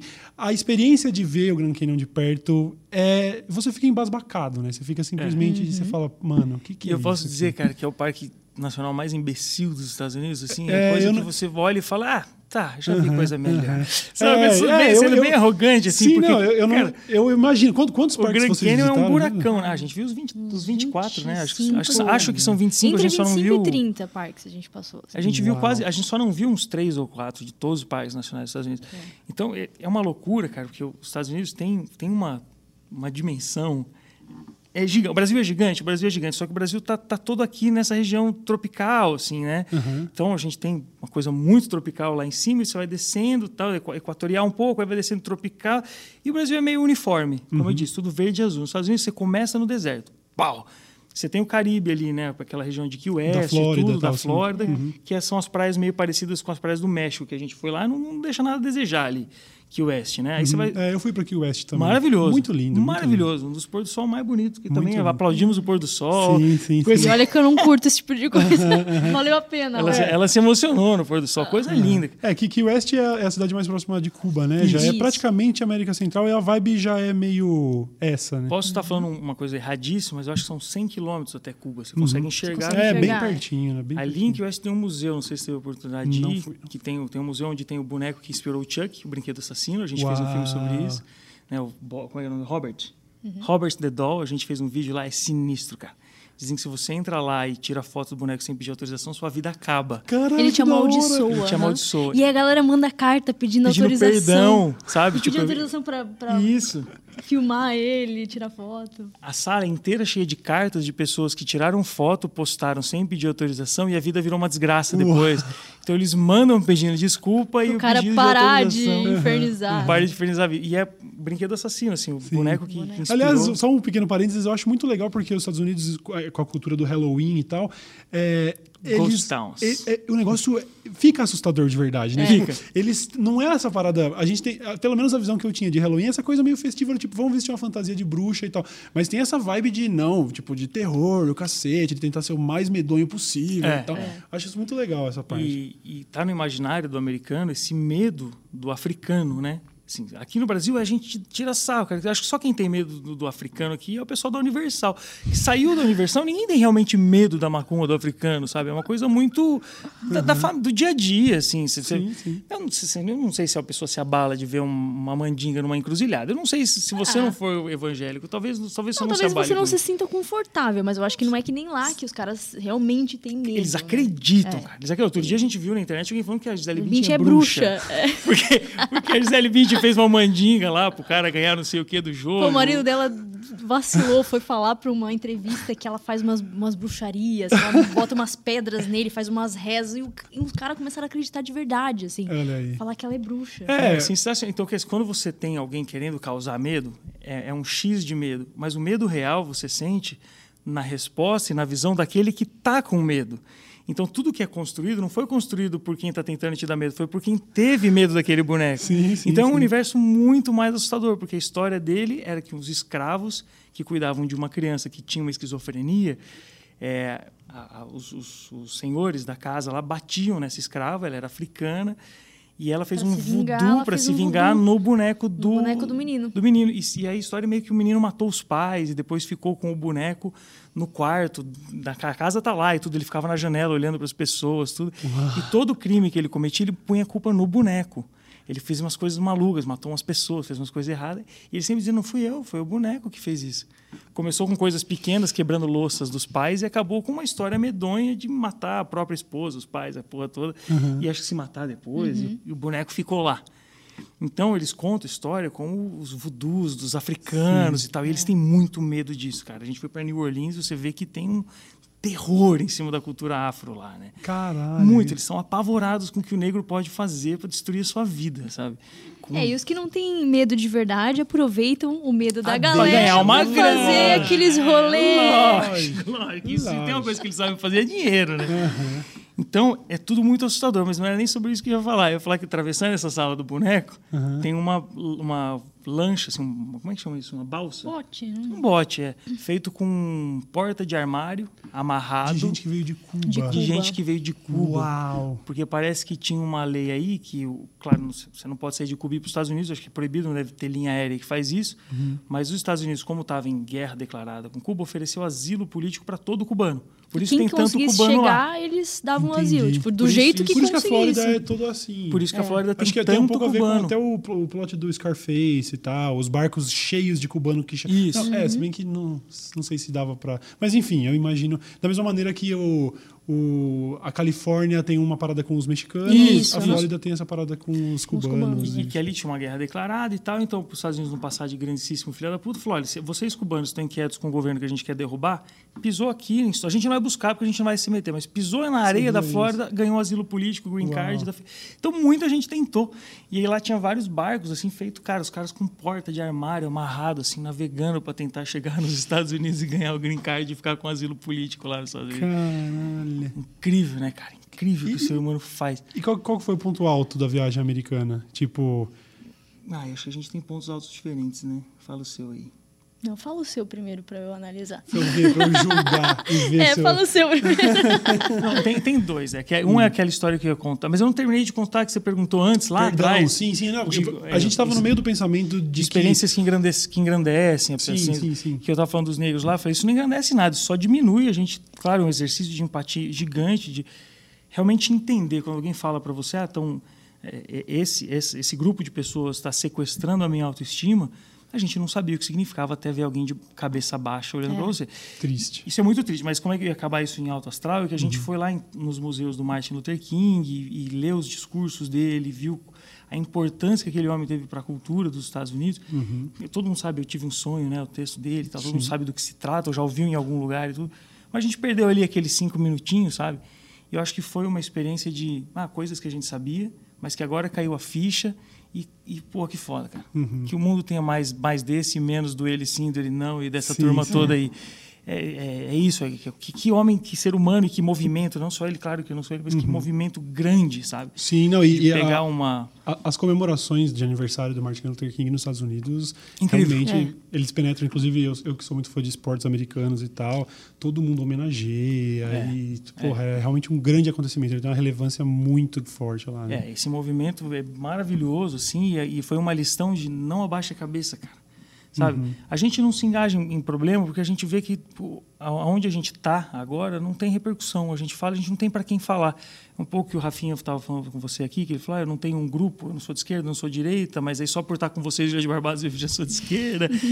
a gente não tem um grupo porque a gente não gosta nem das discussões, cara. Ah, Hitler era, era de esquerda ou de direita, cara. Hitler era um monstro. É, não está suficiente. pô. Não é? A gente não precisa entrar em pormenores. Se tá tem ligado? alguém com um comportamento monstruoso como esse, foda-se ele é direita ou de esquerda, cara. Ele é um monstro também. Julgue pela monstruosidade, pare de perder tempo com groselha. Então a gente não consegue nem entrar, sabe, na, na discussão. Falar, "Ah, você é muito bobo. Sim, não, eu, cheguei, eu cheguei a pensar em perguntar sobre isso, é porque o tipo de. Às vezes acho que é o tipo de energia que a gente nem precisava nem trazer para o papo aqui, porque eu sei que a gente tem coisa muito mais interessante. Uhum. Mas é, da gente, eu percebo esse viés. Você é um cara, porra, você veio da USP, sacou? Você, teria, você tem, to- como você disse, só um, Todo só um hippie de classe média que fez filosofia e o cacete. Você tem a faca e o queijo na mão para ser um cara amado ou odiado por muitos por causa desse, desse viés que poderia se apresentar, mas que, de certa forma, eu, eu, eu ia até perguntar se seria um negócio consciente por causa dos negócios, mas o que me parece é que é muito sincero que a partir do momento que você começa a observar o mundo e vocês tiveram a oportunidade de, pelo menos parte dele, observar realmente de perto, alguns pormenores vão perdendo a força. Você fala assim, não, eu não vou, não vou parar. Sabe assim, tem gente morrendo de fome aqui, tem gente É, fazendo isso é. aqui. A gente não vai ficar discutindo essas, essas besteiras. Dá uma tá- cansada, né? A Tipo, gente- porque a gente sacou príncipe, assim, eu a gente não é um político, a gente não é pastor, a gente. Então a força que a gente tem é nas, nas redes sociais. E nas redes sociais você tem um- umas cem- milhares e milhares e milhares de pessoas que, no fundo, no fundo, cara, não querem se modificar ou aprender alguma coisa ou, ou sequer ouvir o que você está falando. Você serve para o teu público enquanto você diz o que eles querem ouvir. Você mudou disso. Você está sentindo isso agora, mudando um pouco o seu discurso. cacete, pra cacete. Enquanto você, na hora que você mudar o seu discurso, você deixou de servir para alguma coisa para ele, Uhum. ele já. Então, como a gente está num lugar onde a gente tem uma visão, não, não vou dizer é, melhor ou pior, mas um pouco mais complexa sobre alguns assuntos, uhum. que é muito difícil a gente se posicionar afirmativamente sobre alguma coisa, porque a gente sempre se questiona, né? se questiona né? o tempo todo, sim. Do lado do outro, pô, esse cara é um monstro, mas tá, de onde vem essa monstruosidade? Não dá pra gente tratar isso, não dá pra gente lidar com isso de outra forma. A gente chegou no, no estágio, antes eu fazia piada, como o Rafinha faz, agora eu tô no estágio de, não, não quero nem fazer piada desse cara, eu só uhum. quero que ele não seja assim, sabe? E, e, aí não tem o espaço do diálogo, porque, como você está cansado de falar nos podcasts aqui, a gente vive na era da pós-verdade, que a pessoa acredita no que quer, você prova que aquilo é uma falsidade. Ele vai atrás de outra mentira, então não tem conversa. E a gente cansou, sabe? Ah, não quero mais conversar, uhum. sabe? Uhum. Vamos, vamos dar um exemplo, entendeu? Sim. A gente entrou nessa. Vamos ser pequeno, não vamos ter um séquito, não vamos ter grupo, não vamos levantar bandeira, mas vamos dar um exemplo de que é sim possível amar, no mundo de hoje, é possível se entregar para alguém, é possível conhecer profundamente alguém. As relações não precisam ser tão, tão frágeis. Uhum. É, não é que a gente não, nunca tem problema, nunca tem discussão, nunca tem coisas nela que eu não gosto, coisas em mim que eu não, mas é que a gente está a gente está disposto a ficar amarrado uhum. junto, enfrentar as coisas junto. E tivemos o privilégio de descobrir como fazer isso de um jeito do caralho. Sim. Porque a gente reaprendeu a amar no mundo moderno. A gente fala, a gente é um casal analógico no mundo digital, né? Uhum. Então a gente falou, putz, não vamos ficar falando muito, vamos dar o um exemplo sabe? Então é isso, essa mensagem eu sempre tento passar nos vídeos, eu vou colocando. Quer ouvir, ouve, não quer ouvir agora, ouve daqui 50 anos, daqui 60, deixa teu filho ouvir. Uhum. Mas olha o exemplo de um casal, cara, que, pô, que, que tá cruzando a vida com dignidade, que sabe, uhum. sabe? Dos privilégios, sabe quem ele ofende por estar na posição que está só por existir. Eu sei que eu ofendo muita gente só por existir, Sim. mas pô, é a minha condição existencial, eu tenho consciência disso e eu, e eu vou Tô fazer o mínimo isso. possível para ofender essas pessoas que eu naturalmente ofendo. Uhum e, e trazer, e, e, trazer de dentro de cada um o melhor que elas têm, sabe? Então é isso Show que eu sempre. Demais. Nós dois esperamos isso. Uhum. Quem está vendo o que a gente tem vai extrair o melhor. Não vamos tirar o que tem de pior. Uhum. Porque é muito fácil, né? Isso também eu vejo muitos vezes falando aqui nos podcasts. Né? É muito fácil você atrair pessoas fazendo com que elas tirem de dentro dela o que elas têm de pior. Porque todo mundo quer vomitar, tirar de dentro, falar, uhum. se juntar com pessoas para atacar pedra. Isso é muito divertido, isso é excitante, é tesão. Uhum. A gente tenta o caminho contrário. Sim pô, vamos, vamos, vamos curtir, vamos se abraçar, vamos jogou pedra, vomitou ali, beleza, agora, pô, vamos dar uma risada. É, eu acho que, acho, acho que é uma resposta mais saudável, né? É muito atraente estar do outro lado e eu me perco nisso em vários momentos também de sabe, você deixa um pouco da, da, Parece que a situação exige radicalismo em alguns em Sim, claro, mas eu concordo que, não, que não mas, é, mas não é para todo mundo.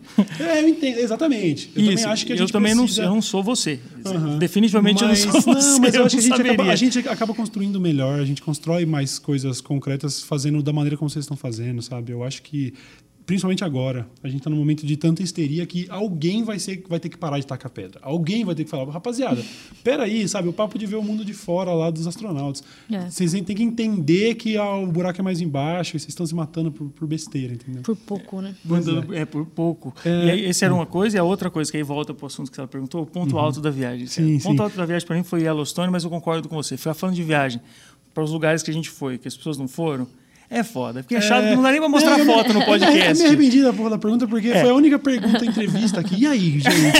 Qual foi o melhor momento? Eu Mas eu que... posso contar uma história, que eu adoro contar história, porque eu me sinto um super-herói quando eu hum. conto ela, que não é exatamente sobre os lugares lindos que a gente não consegue mostrar, porque não tem aqui o recurso da fotografia.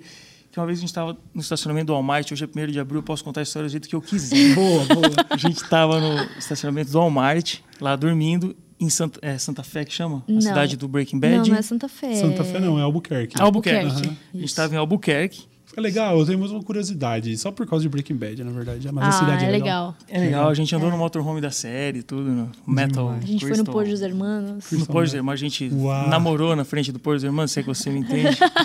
Paramos ali no estacionamento do Pôr dos Só pra ter esse marco na vida. Lógico, né? Lógico, né? Nunca dissemos isso nenhuma, publicamente. Não. Então, o pessoal que tiver aí pra fazer tour de Breaking Bad e estiver passando pelo Albuquerque, quando passar lá. Joga aquela líquido azul lá que vê, que brilha, sabe? Joga Haverá descendentes de Janamina e Guilherme Toledo no estacionamento. Demais, demais, demais. Vamos clonar vocês, vocês estão fodidos. Lá dos Hermanos a gente fez, pô, cometemos um crime, um pequeno felony. Que bom, mas... que bom, que bom. Não tem problema não. Mas ali, cara, no, no Pôr dos Hermanos, foi sensacional. E Eu vi, eu vi uma história de que a casa, a casa onde gravaram o Breaking Bad, que tinha um lance que tinha uma pizza no telhado num episódio, e que eles colocaram até placa lá, por favor, Parem parem, de jogar de jogar pizza. pizza, Sim. porque a gente mora Tem aqui mesmo. e tal. É. Não, mas é Sim. mais louco do que A isso. dona da casa fica plantada Na o porta. dia inteiro na porta de casa pra ficar vigiando, assim, pra ver se não vai vir um retardado ficar jogando coisa na, cara, na casa dela. É real. E o drone não sobe em cima da casa dela. A gente tentou. Obviamente, a gente queria muito gravar de cima. O a DJI não deixa, o drone fica travado. Tem uma assim, ele não restrição da sobe. DJI que eles não deixam subir Aham. naquele quarteirão, cara. O, o drone subiu até uma altura, deu a altura da casa, ele desceu sozinho. A gente se afastou, subiu, na hora que ele chega perto da casa, ele volta, assim. Isso. A gente fez um tourzinho ali Eles na cidade, tudo. alguma coisa. Mas a casa dela é fechada, tem um, um- negocinho assim que bloqueia pra você não entrar, porque o pessoal quer entrar, quer tirar foto assim, Claro. na janela, É, na você, porta. você recebe uma oferta pra alugar sua casa pra uma série, você não imagina que vai ser Sim. tipo a maior da história É, e que vai vir gente do mundo inteiro querendo visitar. E ela ganha uma grana, Ela monetiza bem. ganha, ela ganha Ela uma vive grana. só disso é. agora. Caraca, da Ela vive hora. só das visitas na Só casa. que dá pra ver que ela tá meio de saco cheio, sabe? Tipo, ela fica na frente da casa com aquela cara assim de, mano, que saco, mais um grupo de gente. Querendo jogar. Mas e aí, a minha história, você tava em Albuquerque. Tá, aí a gente estava em Albuquerque, depois de todas essas pequenas coisas que fizemos em Albuquerque, coisa- o, fomos dormir no Walmart um pouco antes de ir embora. Da- de noite, nós dois estamos com sonolento, assim, no motorhome, começa um vai, What the fuck, motherfucker, não sei o que, passa. E a gente, lógico, foi ver o que era com a câmera na mão, né? O que, que tá acontecendo? Nós temos que ver isso, né? Abrimos a janela, assim, cara, tinha um noia, bem Breaking Bad, assim, um noia de rua, saindo na mão com o policial na frente do motorhome, assim, a poucos metros do motorhome, ele saindo na mão. E o policial mandando o cara, fica calmo, ajoelha, fica calmo, ajoelha, se acalma, porra, se acalma. E ele podia a qualquer momento pegar a arma e dar um tiro no cara, o taser, que seja. o que acontece com grande frequência. Ele não queria, a gente estava reparando isso, falei, pô, o cara não quer usar força, nenhum tipo, nem a letal, nem a não letal, ele não quer. Ele não tava nem batendo no cara, só tava segurando. O cara assim. batendo nele, assim, e ele só segurando o cara no chão, no chão, porra, no chão. Eu acho que ele chamava até o cara pelo nome, ele talvez conhecesse esse Noia. Talvez fosse um, um maluco, não fosse um Noia de droga. Não, não, não sabemos a história. O que a gente sabe é que a gente estava se divertindo horrores gravando. Ah, YouTube, legal, não sei o quê. Que divertido. Aí o Noia pegou o policial por trás e catou a arma no coldre dele. Uou. Na hora que ele pegou a arma no coldre, eu não. Reflexo, né? Porque meu pai é atirador, desde criança eu atirava com ele no sítio, já atirei com metralhadora, com bazuca, com tudo que você pode imaginar.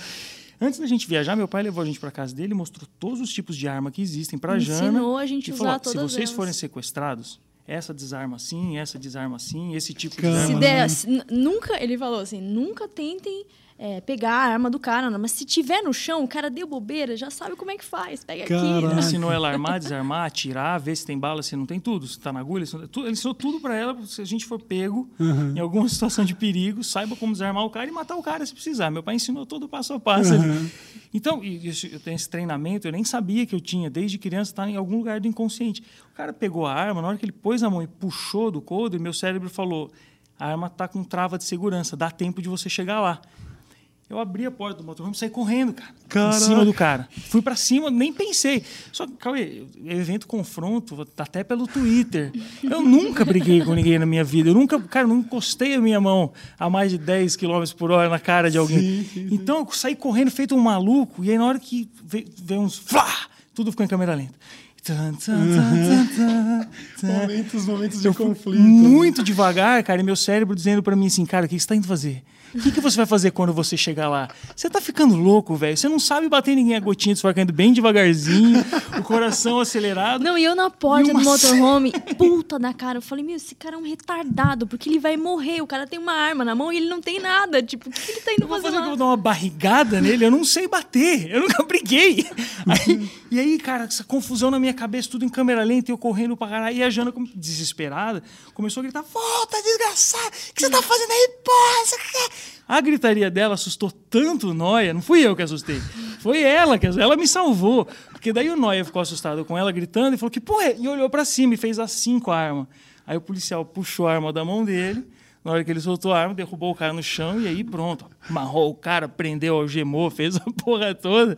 E, e eu falei, nossa, graças a Deus. Só quando eu parei, eu parei na frente deles, assim. Falando, eu não sabia o que eu ia fazer. Tipo, o cachorro correndo atrás da roda do carro, né? Aí de repente o carro parou e gritou Toledo. Peraí, e agora, mano? Eu parei na frente dos dois no chão, o policial já quase algemando, é tudo muito rápido, né? Quase algemando o cara, tudo. Aí eu olhei pro policial, assim, olhei, olhei por nós, eu comecei a andar pra trás com uma puta cara de assustado, assim. Aí o policial agradeceu bicho. pra caramba, pô, obrigado, tal, não sei o que, vocês salvaram a gente, né? Pô, vocês salvaram a gente aqui, foi, foi o susto de vocês, eu não sabia o que podia acontecer com Em Estados Unidos, né? Depois de dois minutos tinham 50 viaturas, não, aí, todas bicho. em volta uhum. do cara com a arma e tal, Uau. aquela coisa de cinema aí mesmo. Foi o tempo que eu tava me feito. afastando, que a gente só ouviu os tipo, oito carros em volta dos dois é, no chão apontando, assim. e 15 policiais apontando arma pros caras, sabe? Caraca. Aquela loucura, assim, Momento de heróico filme. de Mas eu parei assim... Momento heróico de Jana. Ela que salvou, não fui eu. Foi ela, era só ela ter gritado que parava. Mas isso o cara é um... não deve ter entendido nada do que eu tava falando, né? Quem é essa latina falando. Em português, xingando alguém. O que, que ela tá me xingando, sabe? Não é nem em espanhol, é em português. O que, que é isso, cara? Sabe aquela coisa que eles falam? Estou no Twilight Zone, assim. O Noia falou, bateu a bad aqui. É, se eu tô brigando com um policial alguém começa a gritar, sei lá, em ucraniano, eu, eu é louco, é? parar. Não sei, tá ligado? Parei. Me entreguei. E aí, e o que foi mais louco, assim, que pegou tudo, aí, beleza, aí resolveu o problema, a gente voltou tal. E, e o policial agradeceu, né? Que, que, oh, que legal que você veio, não sei o quê. Só que o mais louco é que na hora que eu fui, fazer a coisa certa, que eu devia ter feito assim que a gente ligou a câmera, né? Uhum. Você só pensa depois, como eu tava filha da puta, né? O ah, policial apanhando e eu gravando e dando risada. Ah, mas até então a gente achou que ele. Que ele né, é, era um nóia. A gente achou que ele ia dar demais. conta. Mas uhum. eu, eu saí tarde demais, sabe? Se eu fosse tomar essa iniciativa, eu podia ter feito muito antes. Mas, mas a, a, vamos dizer assim, a lição dessa história é que na hora que eu fui, saíram tipo oito ou nove caras dos carros do estacionamento do Walmart e foram também. Uhum. Aí eu falei, uhum. filhas da puta, porque eles não saíram porque o cara pegou a arma, eles saíram porque foi alguém. Sim. Eles saíram depois. Eles me viram indo, viram o policial controlando a situação e saíram meio ah, de curioso para assim, ver. Que bom, né? Porque isso. Independente que se bom. foi por coragem ou por incentivo, os caras Pelo iam menos, ajudar é. e Mas ia ter mais o, gente. Você né? foi o estopim da. da Mas é isso que eu ia te falar: caras. tem estopim para coisa merda, e aí, e aí os ratos saem do esgoto. Quando a gente elege o presidente que elegeu, os ratos saem do esgoto. Uhum. Porque é o estopim. Né? O estopim. O cara, ele, o, o, o cara que está lá, o Bolsonaro, talvez não seja o pior Talvez ele seja um cara legal em muitas coisas, enfim, qualquer.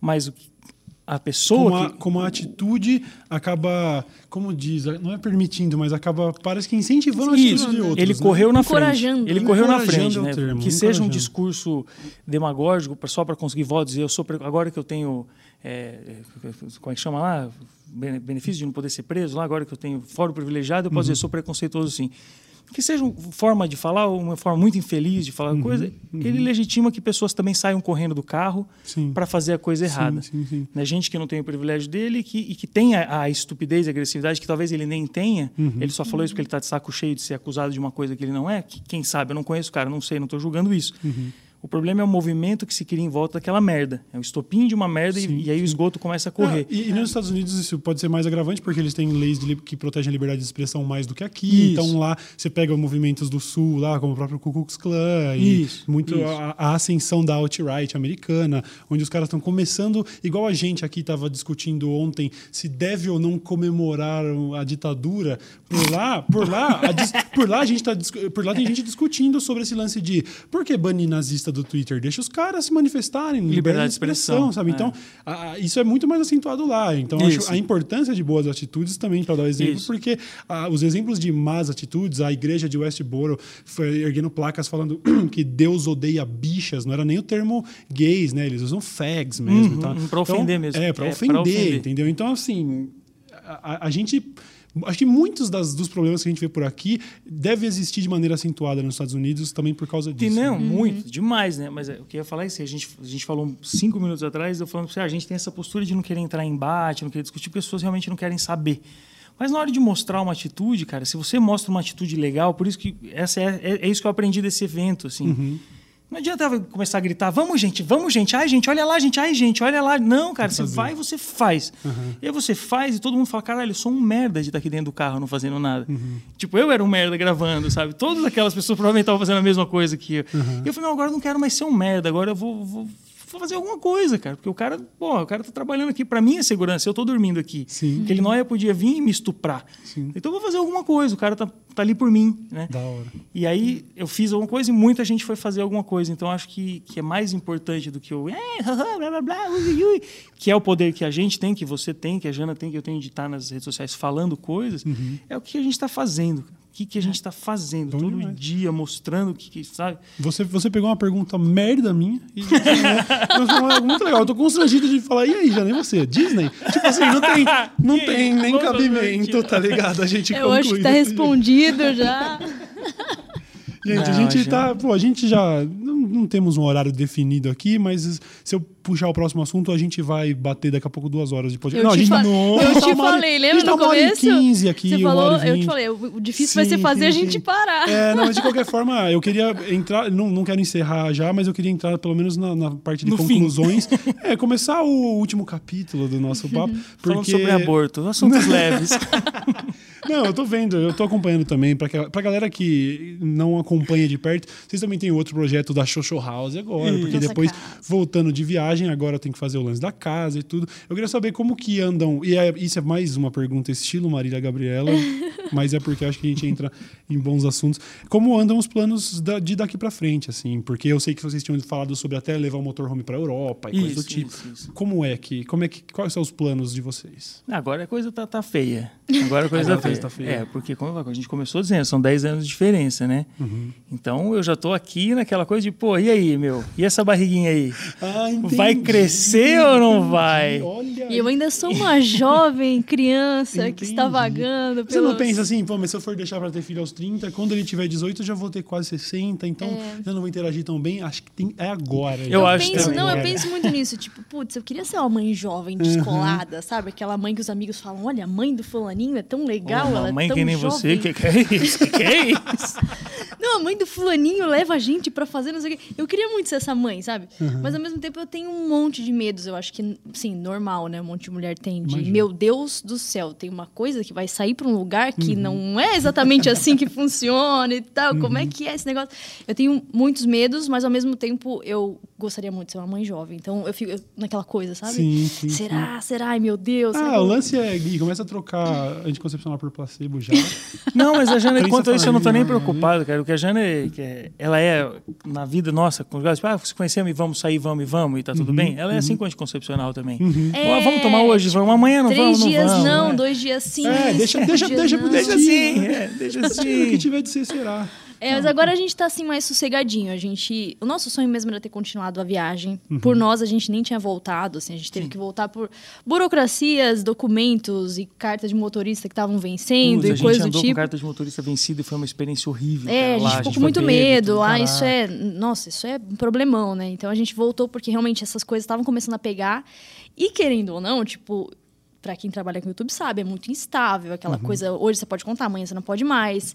E as marcas estavam todas aqui. Não tem como, assim. A gente Uhum. saiu na louca, mas a gente sabia que uma hora a gente teria que voltar pra realidade, digamos assim. Uhum. Então agora, apesar da gente querer muito voltar a viajar, nosso sonho, a gente fez agora uma mini road trip de 20 dias nos Estados Acompanhei, aí Unidos. vocês foram É. pra Nova York e tal. né? Isso, a gente fez uma, uma versão mini aí pra matar a saudade, mas a gente tá naquela fase assim, agora a gente vai sossegar um pouquinho, Uhum. vamos parar a bundinha aqui, trabalhar, levantar uma grana, Pra quem sabe, talvez fazer a versão da Europa que a gente quer muito, né? Uhum. Mas a gente vai passar um tempo agora cuidando da nossa casinha, que Ah. Toledo está reformando Não, e que também é lindamente. muito da hora, de verdade. Eu gosto do Isso, caralho. é. Ah, episódio novo do Gui. Ah, pô, eu vi você fazendo banquinho com cimento e É, é muito coisa, criativo. E o papo todo da cozinha. E o cacete. É. muito legal. Legal Isso tem, isso tem tudo a ver, né? Bem rapidinho falando do que é o projeto de reforma agora. É uma coisa que a gente aprendeu na viagem, e aí sim vamos levantar e aplaudir os americanos, sabe? Faça você mesmo, né? Aplauda os americanos, Deixa é uma de ser coisa que- preguiçoso, Uhum. pega o negócio e vai fazer. Tipo, você dá conta. Você consegue, né? Você O- consegue. O brasileiro tem uma coisa, cara, isso posso falar que, co- como você falou, não vamos fazer generalizações imbecis, mas quando a gente fala o brasileiro, a gente está falando de a, a- a maioria barulho, ou a minoria barulhenta ou a maioria barulhenta. Assim, a gente está falando Quem das pessoas que faz barulho. né? Quando a gente fala maioria, é porque é aquela galera que faz barulho, não quer dizer que é todo mundo, né? E a maioria dos brasileiros tem um comportamento que é uma autoestima baixa, né? É, e se alguém chega para você num contexto qualquer e fala, não, cara, não faz isso, é difícil demais, você aceita. Você aceita que isso é difícil demais. É, é muito mais fácil. Pô, vai, ajudar teu pai ali, assistente, ser ajudante pedreiro, vai trocar um chuveiro, vai aprender um negócio de eletricista. Você aceita. é muito mais do que aquilo ser uma vontade sua, você aceita porque disseram para você que matemática é difícil demais, por uhum. exemplo, né? Ou o contrário, você quer fazer o teu chuveiro, não sei o quê, e alguém chega para você e fala, não, contrata o cara fazer porque aquilo é difícil. E você ah, tem razão, aquilo é difícil demais. Não vou nem dizer aquela coisa do preguiçoso do índio, que nananã, que uhum. o português se misturou com o índio, é tudo um bando de preguiçosos, e a gente é preguiçoso. Talvez seja também. Uhum. Mas a gente, o americano não tem isso, cara. O americano é caro. Mão de obra nos Estados Unidos é caro, isso é coisa que também vamos glorificar de pé a igreja. Paga-se muito bem para a mão de obra lá. Uhum. Um iPhone vale bosta, mas a mão de obra de alguém vale muito dinheiro e isso é uma lição que o mundo tinha que aprender. Pessoas valem mais do que coisas e nisso eles estão certos. Paguem pelas pessoas, não paguem pelas coisas. Então, como é muito caro a mão de obra, quando você não tem, você faz. Uhum. E aí e ele americano sabe fazer dinheiro. Então, qual é a decorrência lógica desse universo? Tem livro de tudo, tem gadgets de tudo, tem coisinhas prontas para você pegar e fazer acessórios. Você compra na loja, só monta, sabe? Uhum. Então, tem produtos que facilitam você fazer as suas próprias coisas. E lá, o motorhome deu problema nos Estados Unidos. Quem conhece um pouco de mecânica vai saber que não é uma coisa simples, que é a junta do coletor. Que é uma junta que fica entre o escapa que sai do motor, aí tem uma tampa ali que manda o gás para o escapamento. Então uhum. tem uma juntinha que fica entre essa tampa e o motor. Você tem que desmontar um motor para fazer isso. Deu problema na nossa junta. No momento em que o AdSense não tinha caído e a gente estava sem grana. A gente estava no caminho para o Alasca, na reta final, faz 100 quilômetros do Alasca, num campo no meio do nada. A mão de obra lá era ainda mais cara. O que, que a gente faz? Liguei para um amigo meu, o Igor, que eu sempre falo dele, um beijo, Igor, um anjo para a gente também melhor mecânico do Brasil faz carros de preparação para corrida, então ele com o barulho do nosso motor ele sabia o que estava acontecendo. Uau. E a gente mandava áudio, o cara sabia, sabia exatamente o que, que era. O que, que era. Ah, mexe aqui que está lá. Ele é um gênio Uau. mesmo, cara, um gênio. Ligava a câmera com ele, ele ia olhando e falando, agora você tira esses parafusos, troca. Você aqui. abriu a porra do motor. Abriu o motor, eu troquei as velas do carro, eu fiz o tune-up, que eles falam de todo o sistema elétrico ali, eletrônico do carro. Troquei o, o, o gasket lá, que chama, que chama junta do coletor. E e eu falei, caralho. Dá para fazer. Eu tô abrindo um, um, um, motor de um carro no meio do deserto e, e, eu fiz. Porque não é uma coisa urgente, mas estava entrando já o gás dentro do carro. Isso é perigoso, te dá uhum. sonolência, uhum. pode dar qualquer coisa, pode se intoxicar. Então já estava no nível de entrar o gás tóxico no carro, então tinha que fazer. E o carro não ia parar, mas talvez a gente morresse. E aí a gente fez, né? Os resumos são maravilhosos, né? E, a gente, e aí eu falei, caralho, eu arrumei isso. Aí uma vez a gente estava passando numa pedra, assim, aí rasgou um negócio e, e o nosso esgoto caiu no chão. É um, uhum. um, um, grande bacia assim, de esgoto. Caiu no meio da estrada. Eu falei, putz, isso é caro demais para arrumar. Então a gente entrou numa loja, olhou, eu entrei debaixo do carro, olhei como é que funcionava. Crá, crá, crá, crá, crá, saí cheio de merda, mas o carro ficou perfeito. Uhum. Arrumadinho, presinho, até o fim da viagem. Eu falei, pô. Não é que dá. É. Aí a Jana dentro do carro, falar, ah, não tá bonito fazer meus vídeos do carro. Esse carro é muito velho, tá estranho. Ela tinha muito problema com o cheiro de coisa velha que o carro tinha. É. Uhum. Ele ficou 10 anos é, um parado. Carro 96, né? Então você pensa. Imagine, né? E ficou 10 anos parado, né? E a Jana falou, ah, não quero isso, não. E aí ela começou a arrancar é, tudo, é, tirou as portas. de decoração parede, do motorhome, tudo. E não foi só decoração, assim, no sentido simples da coisa. Vamos Sim, comprar um quadrinho realmente tudo. refazer o ambiente Ela parada, refez, então ela arrancou todas as portas, ela arrancou aquela película que fica em cima das portas, pintou tudo com spray, lixava e colocava papel de parede, ela fez uma revolução lá dentro. Uhum. Falei, pô, então a gente não é tão imbecil, né? E isso resultou que agora a nossa casa tá virando uma casa mó legal, assim, porque a gente Vocês voltou... Fazendo... Mano, imagina o tesão de você morar num lugar que você fez, é. A gente voltou, a nossa casa tava bem zoada, porque, tipo, dois anos a casa fechada, ninguém ia lá, ninguém cuidava. Quando a gente voltou, tava tudo estragado, infiltração e telhado quebrado, não sei o quê. É, de repente, trincada. a gente achou que ia fazer aquela reforma básica só para voltar a morar lá, e de repente a casa tá virando um negócio mó legal, assim, uhum, porque é. se empenhou mesmo e tá fazendo altas paradas. Sim, assim, a gente tem a ajuda do seu João lá, um pedreiro de set, quase 70 anos de idade, né? O seu João é, que ensina a gente lá a fazer as coisas e, e, faz muita coisa, e outras coisas ele ensina a fazer, a gente faz. Parte de marcenaria eu tô fazendo inteira meio que sozinho, assim. Uhum. E, cara, a gente tá fazendo tudo. O contrapiso da casa a gente tá fazendo, o, o forro do gesso a gente mesmo fez, colar revestimento na parede, passar argamassa e colocar azulejo, uhum. instalação de piso, porcelanato, também passar massa, fazer o porcelanato. A gente fazendo. Tá Minha ficando casa mó tá ficando legal, assim, tipo, incrível, assim, incrível. Até que tá ficando bom. Sim, não, e isso, pra quem não conhece, é conteúdo, tá lá no canal de vocês. Sim. É. Os dois sempre postam, né, nos, nos- nos dois canais. A gente acabou não falando sobre o desfecho do- da viagem do Alasca e nem há de falar, porque quem quiser e não sabe ainda vai ter que ver agora a série de vídeos. Olha, tem É. mais de sobre a viagem. 400 episódios. Cara, é muito Alasca. legal, é muito Dá legal. pra fazer uma maratona Tem uma top, playlist, assim. né? Do primeiro vídeo que você participa do primeiro vídeo, inclusive, falando pra gente no Wiki. Eu pedi pra vocês mandarem um videozinho. Ah. Se Esse é o- despedindo. se despedindo da gente. É o primeiro vídeo do Partiu Alasca, Uhum. quando a gente anunciou que ia viajar, e aí tem uma sequência até a gente chegar lá e, Bom e depois vendendo. Não dá spoiler, não. Oh! Vocês vão ter que assistir, sim, porque é legal pra caralho. E, porra, eu, eu tenho que concluir falando que eu sou fã demais. Ah. E que grande realização ter vocês aqui, gente. De verdade. A gente. Não fosse a questão do tempo, eu ia continuar puxando papo. Mas É, fica. Eu, eu costumo. É meio praxe falar que as portas estão abertas pra voltar, mas eu acho que vocês meio que vão precisar, porque. Deus quiser, Tem muita- pede tem aí, muita pessoal. coisa pra se falar, pede contar sobre as viagens é viver a viagem de novo. Então a É. gente adora. cara. É isso. Tem aquele vídeo. Como é que é o filme que a gente assistiu esses dias? Que o cara lê a agenda lá pra moça todo dia? Diário de uma Paixão.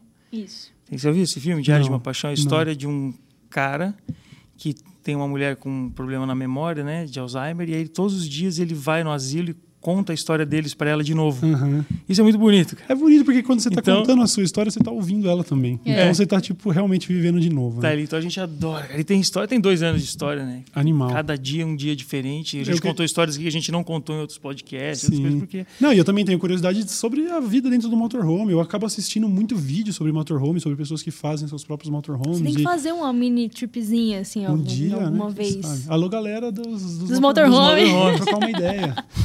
Gente, muito obrigado por virem, de verdade. Ah, que valeu, isso. Gui, valeu, Jana. Ah. É fãzão. também adorei. A gente se vê aí em breve. Tenho certeza. Demorou. Tá? Muito obrigado a todo mundo aí. Vocês sabem que vocês já têm dever de casa agora. Assistir todos os vídeos desses dois aqui, que eles são foda, tá? Demorou. Até o próximo episódio. Valeu. Valeu. Valeu.